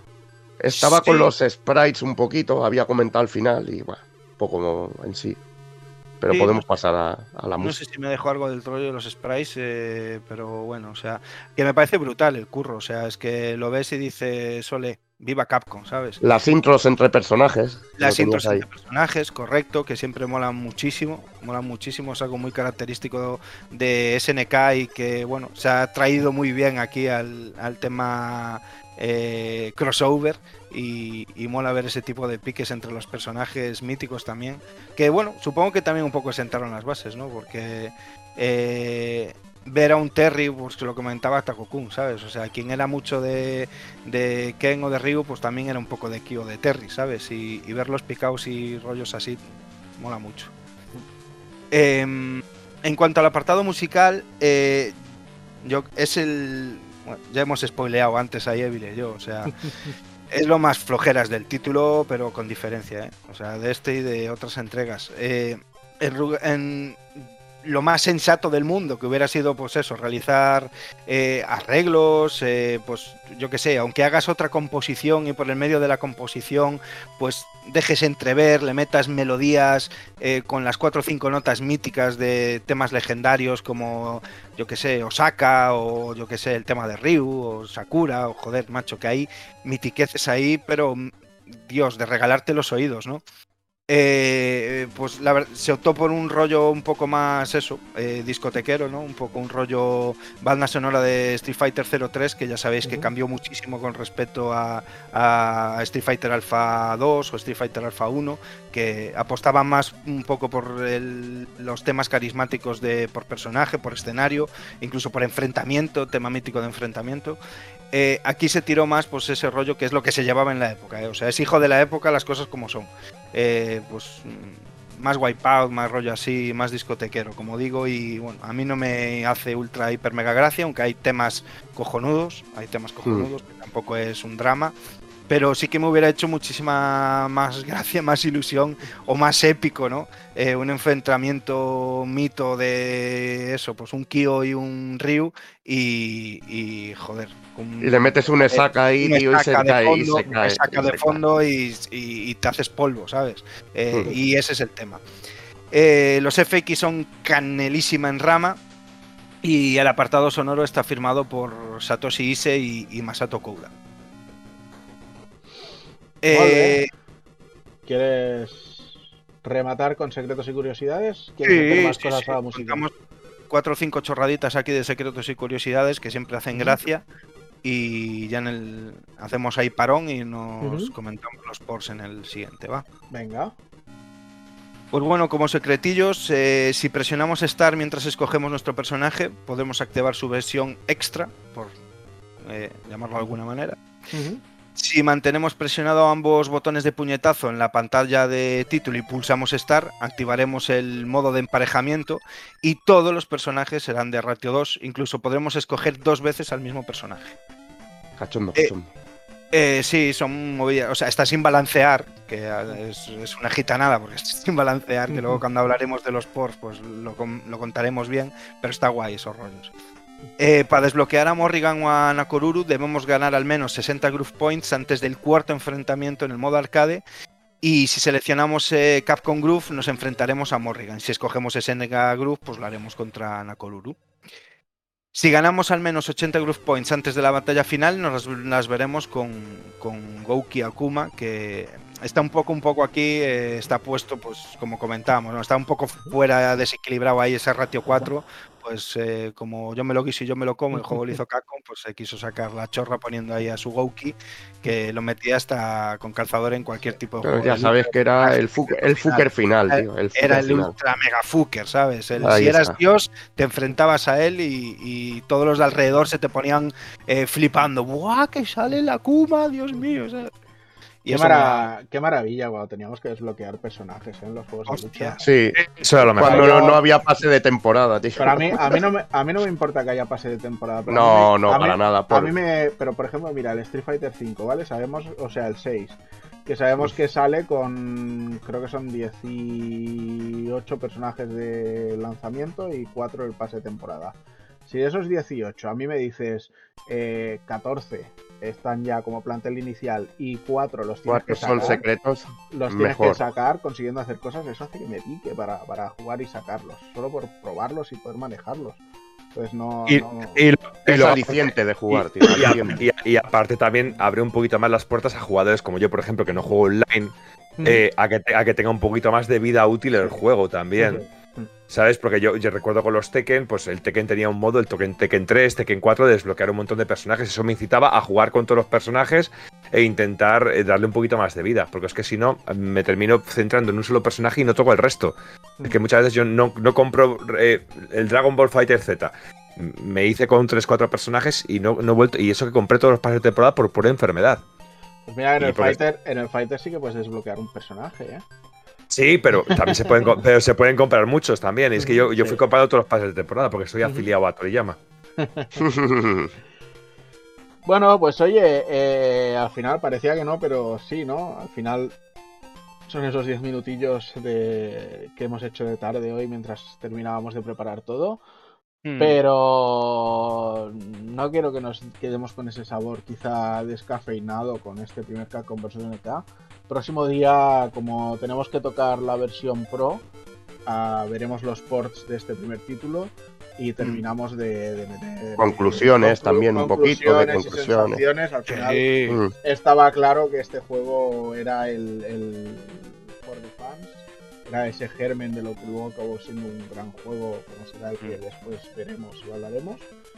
Pero yo creo que para este primer programa, este primer martes retro de la noche del pulpo, se nos queda un programa redondo y bien cerrado. Así que si os parece, os voy a ir despidiendo a vosotros, así de forma rapidita. Y Sí. lo dicho, la semana que viene seguimos con actual y la siguiente metemos esta segunda parte de Capcom vs NK para terminar ya con la saga y cerrar ese programa que os debíamos desde el año pasado. Sí. Y bueno, que- es un, y, es, y es un buen cliffhanger, ¿eh? Eh, Dejar el programa aquí es un cliffhanger fan- fantástico. Eso es, Mm. ni hecho aposta. Así que nada, voy al orden inverso. Dani, un placer como Maravilla. siempre. Placer es Hoy mío. Se nota que hoy estábamos más en salsa que con algunas Hostia. cosas actual. Es que esto es un gusto, joder, macho. Es que, eh, mira, vengo de polar rollo asco, macho, y tenía que haberme vestido de puta gala para hablar de esto, ¿sabes? Sí, no hubiera estado mal, no hubiera estado mal. Pues bueno, Dani, a seguir dándole al vicio. Yo os, os tengo que reconocer que seguramente desde la cama compre el, el, el Neo Geo Pocket Collection de la Switch. ¿eh? Qué grande, así me gusta, el tío. cartuchito por aquí. Es la finalidad, en la finalidad de estos programas es divulgar Y cultura del videojuego Y clásico joder y carteras. joderle las carteras a la gente. A la gente. Eso Joder carteras es que, madre mía. Eso es así. Es así. Yo tengo una segunda hipoteca abierta por esto, ¿eh? o sea que lo sepáis. Hay que ver. Bueno, pues Dani, un abrazo y Venga. nos vemos la próxima semana. Muy bien, besos. José, por fin en tu, en tu salsa, ¿eh? Sí, bueno, ahora me, me- me tendré que esperar ahí al segundo para rajar ahí como si no hubiera un mañana. Vale. Pero bueno, eh, como ya están los personajes presentados, será más leve de lo, de lo normal. Lo que pasa es que tenemos una de Pors ahí que es la hostia, tío. Tendremos ahí para rajar, pero cosa mala. nos Bueno, gusta. Bueno, ya, Sí. ya nos lo montaremos, no te preocupes. Nos lo montaremos, pero nada, un gustazo. Y viendo que Doki ha sufrido aquí, pues al menos alguno de Silent Hill, prometo, eh, aquí, prometo, eh, eh, eh, yo no sufrí. en alguno. en Bueno, ahora me, me callo y ahora hablo. Vale, ahora hablas, pero no me pegues putazos porque yo soy muy vengativo y no te va a gustar mi venganza, o sea que tú mismo. Pre- prepárate. Venga. prepárate, prepárate. Bueno, José, Muy bu- bueno, un placer haber estado con todos vosotros, con toda la gente que nos ha estado viendo aquí en, en directo y nada, nos vemos en breve, tío. muy bien, tío, cuídate. Cuidaros todos. Y nada, ahora sí que le damos el turno al bueno de Doki. José, cabrón. Eh, que, que to- todo lo contrario, sufrir nada. Yo al revés, disfruto estos programas porque aprendo un montón y me, y me apunto un montón de cosas y, disfruto mucho. Mira, de momento no he jugado nunca este Capcom versus SNK. Nunca. Ni una partida. Ni media. Ni lo he encendido. Ni lo he visto en una recreativa. Nunca. Eh, y me ha picado para echarle un ojillo. ¿Vale? Al segundo sí.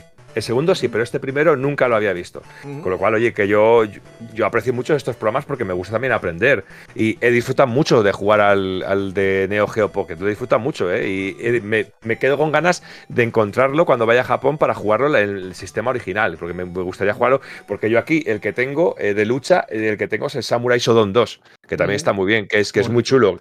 Que, que, que- que va de muerte, que funciona de muerte. Pero este me queda con ganas de, de pegarle un tientecillo. Y nada, chicos, que con muchísimas ganas de. Siento haber estado. Espero no haber metido la pata en nada de mi parte del guion. No, Eh, nada. Porque ya sabéis que yo soy muy sincero. Cuando de algo domino, hablo y rajo lo que me haga falta. Pero cuando algo no domino, oye, pues bastante, bastante. Pero un auténtico placer y muchísimas gracias por descubrir y llevarnos a, a, a- a analfabetos de los, de los juegos de lucha como yo, algunos juegos maravillosos como estos. Muy bien, Borja. Pues nada, a descansar. Semana que viene actual. La siguiente cerramos Capcom vs NK y ya tienes que estar ahí a fuego con Silent Hill, que será lo Sí. próximo retro que pase por la casa. Ya estoy a fuego y estoy preparando un programa con unas curiosidades que os vais a cagar, ¿eh? Os voy a hacer ver cine de terror, pero que hasta, hasta hartaros. Buah, qué Eh, rico. Estupendo. Muy bien.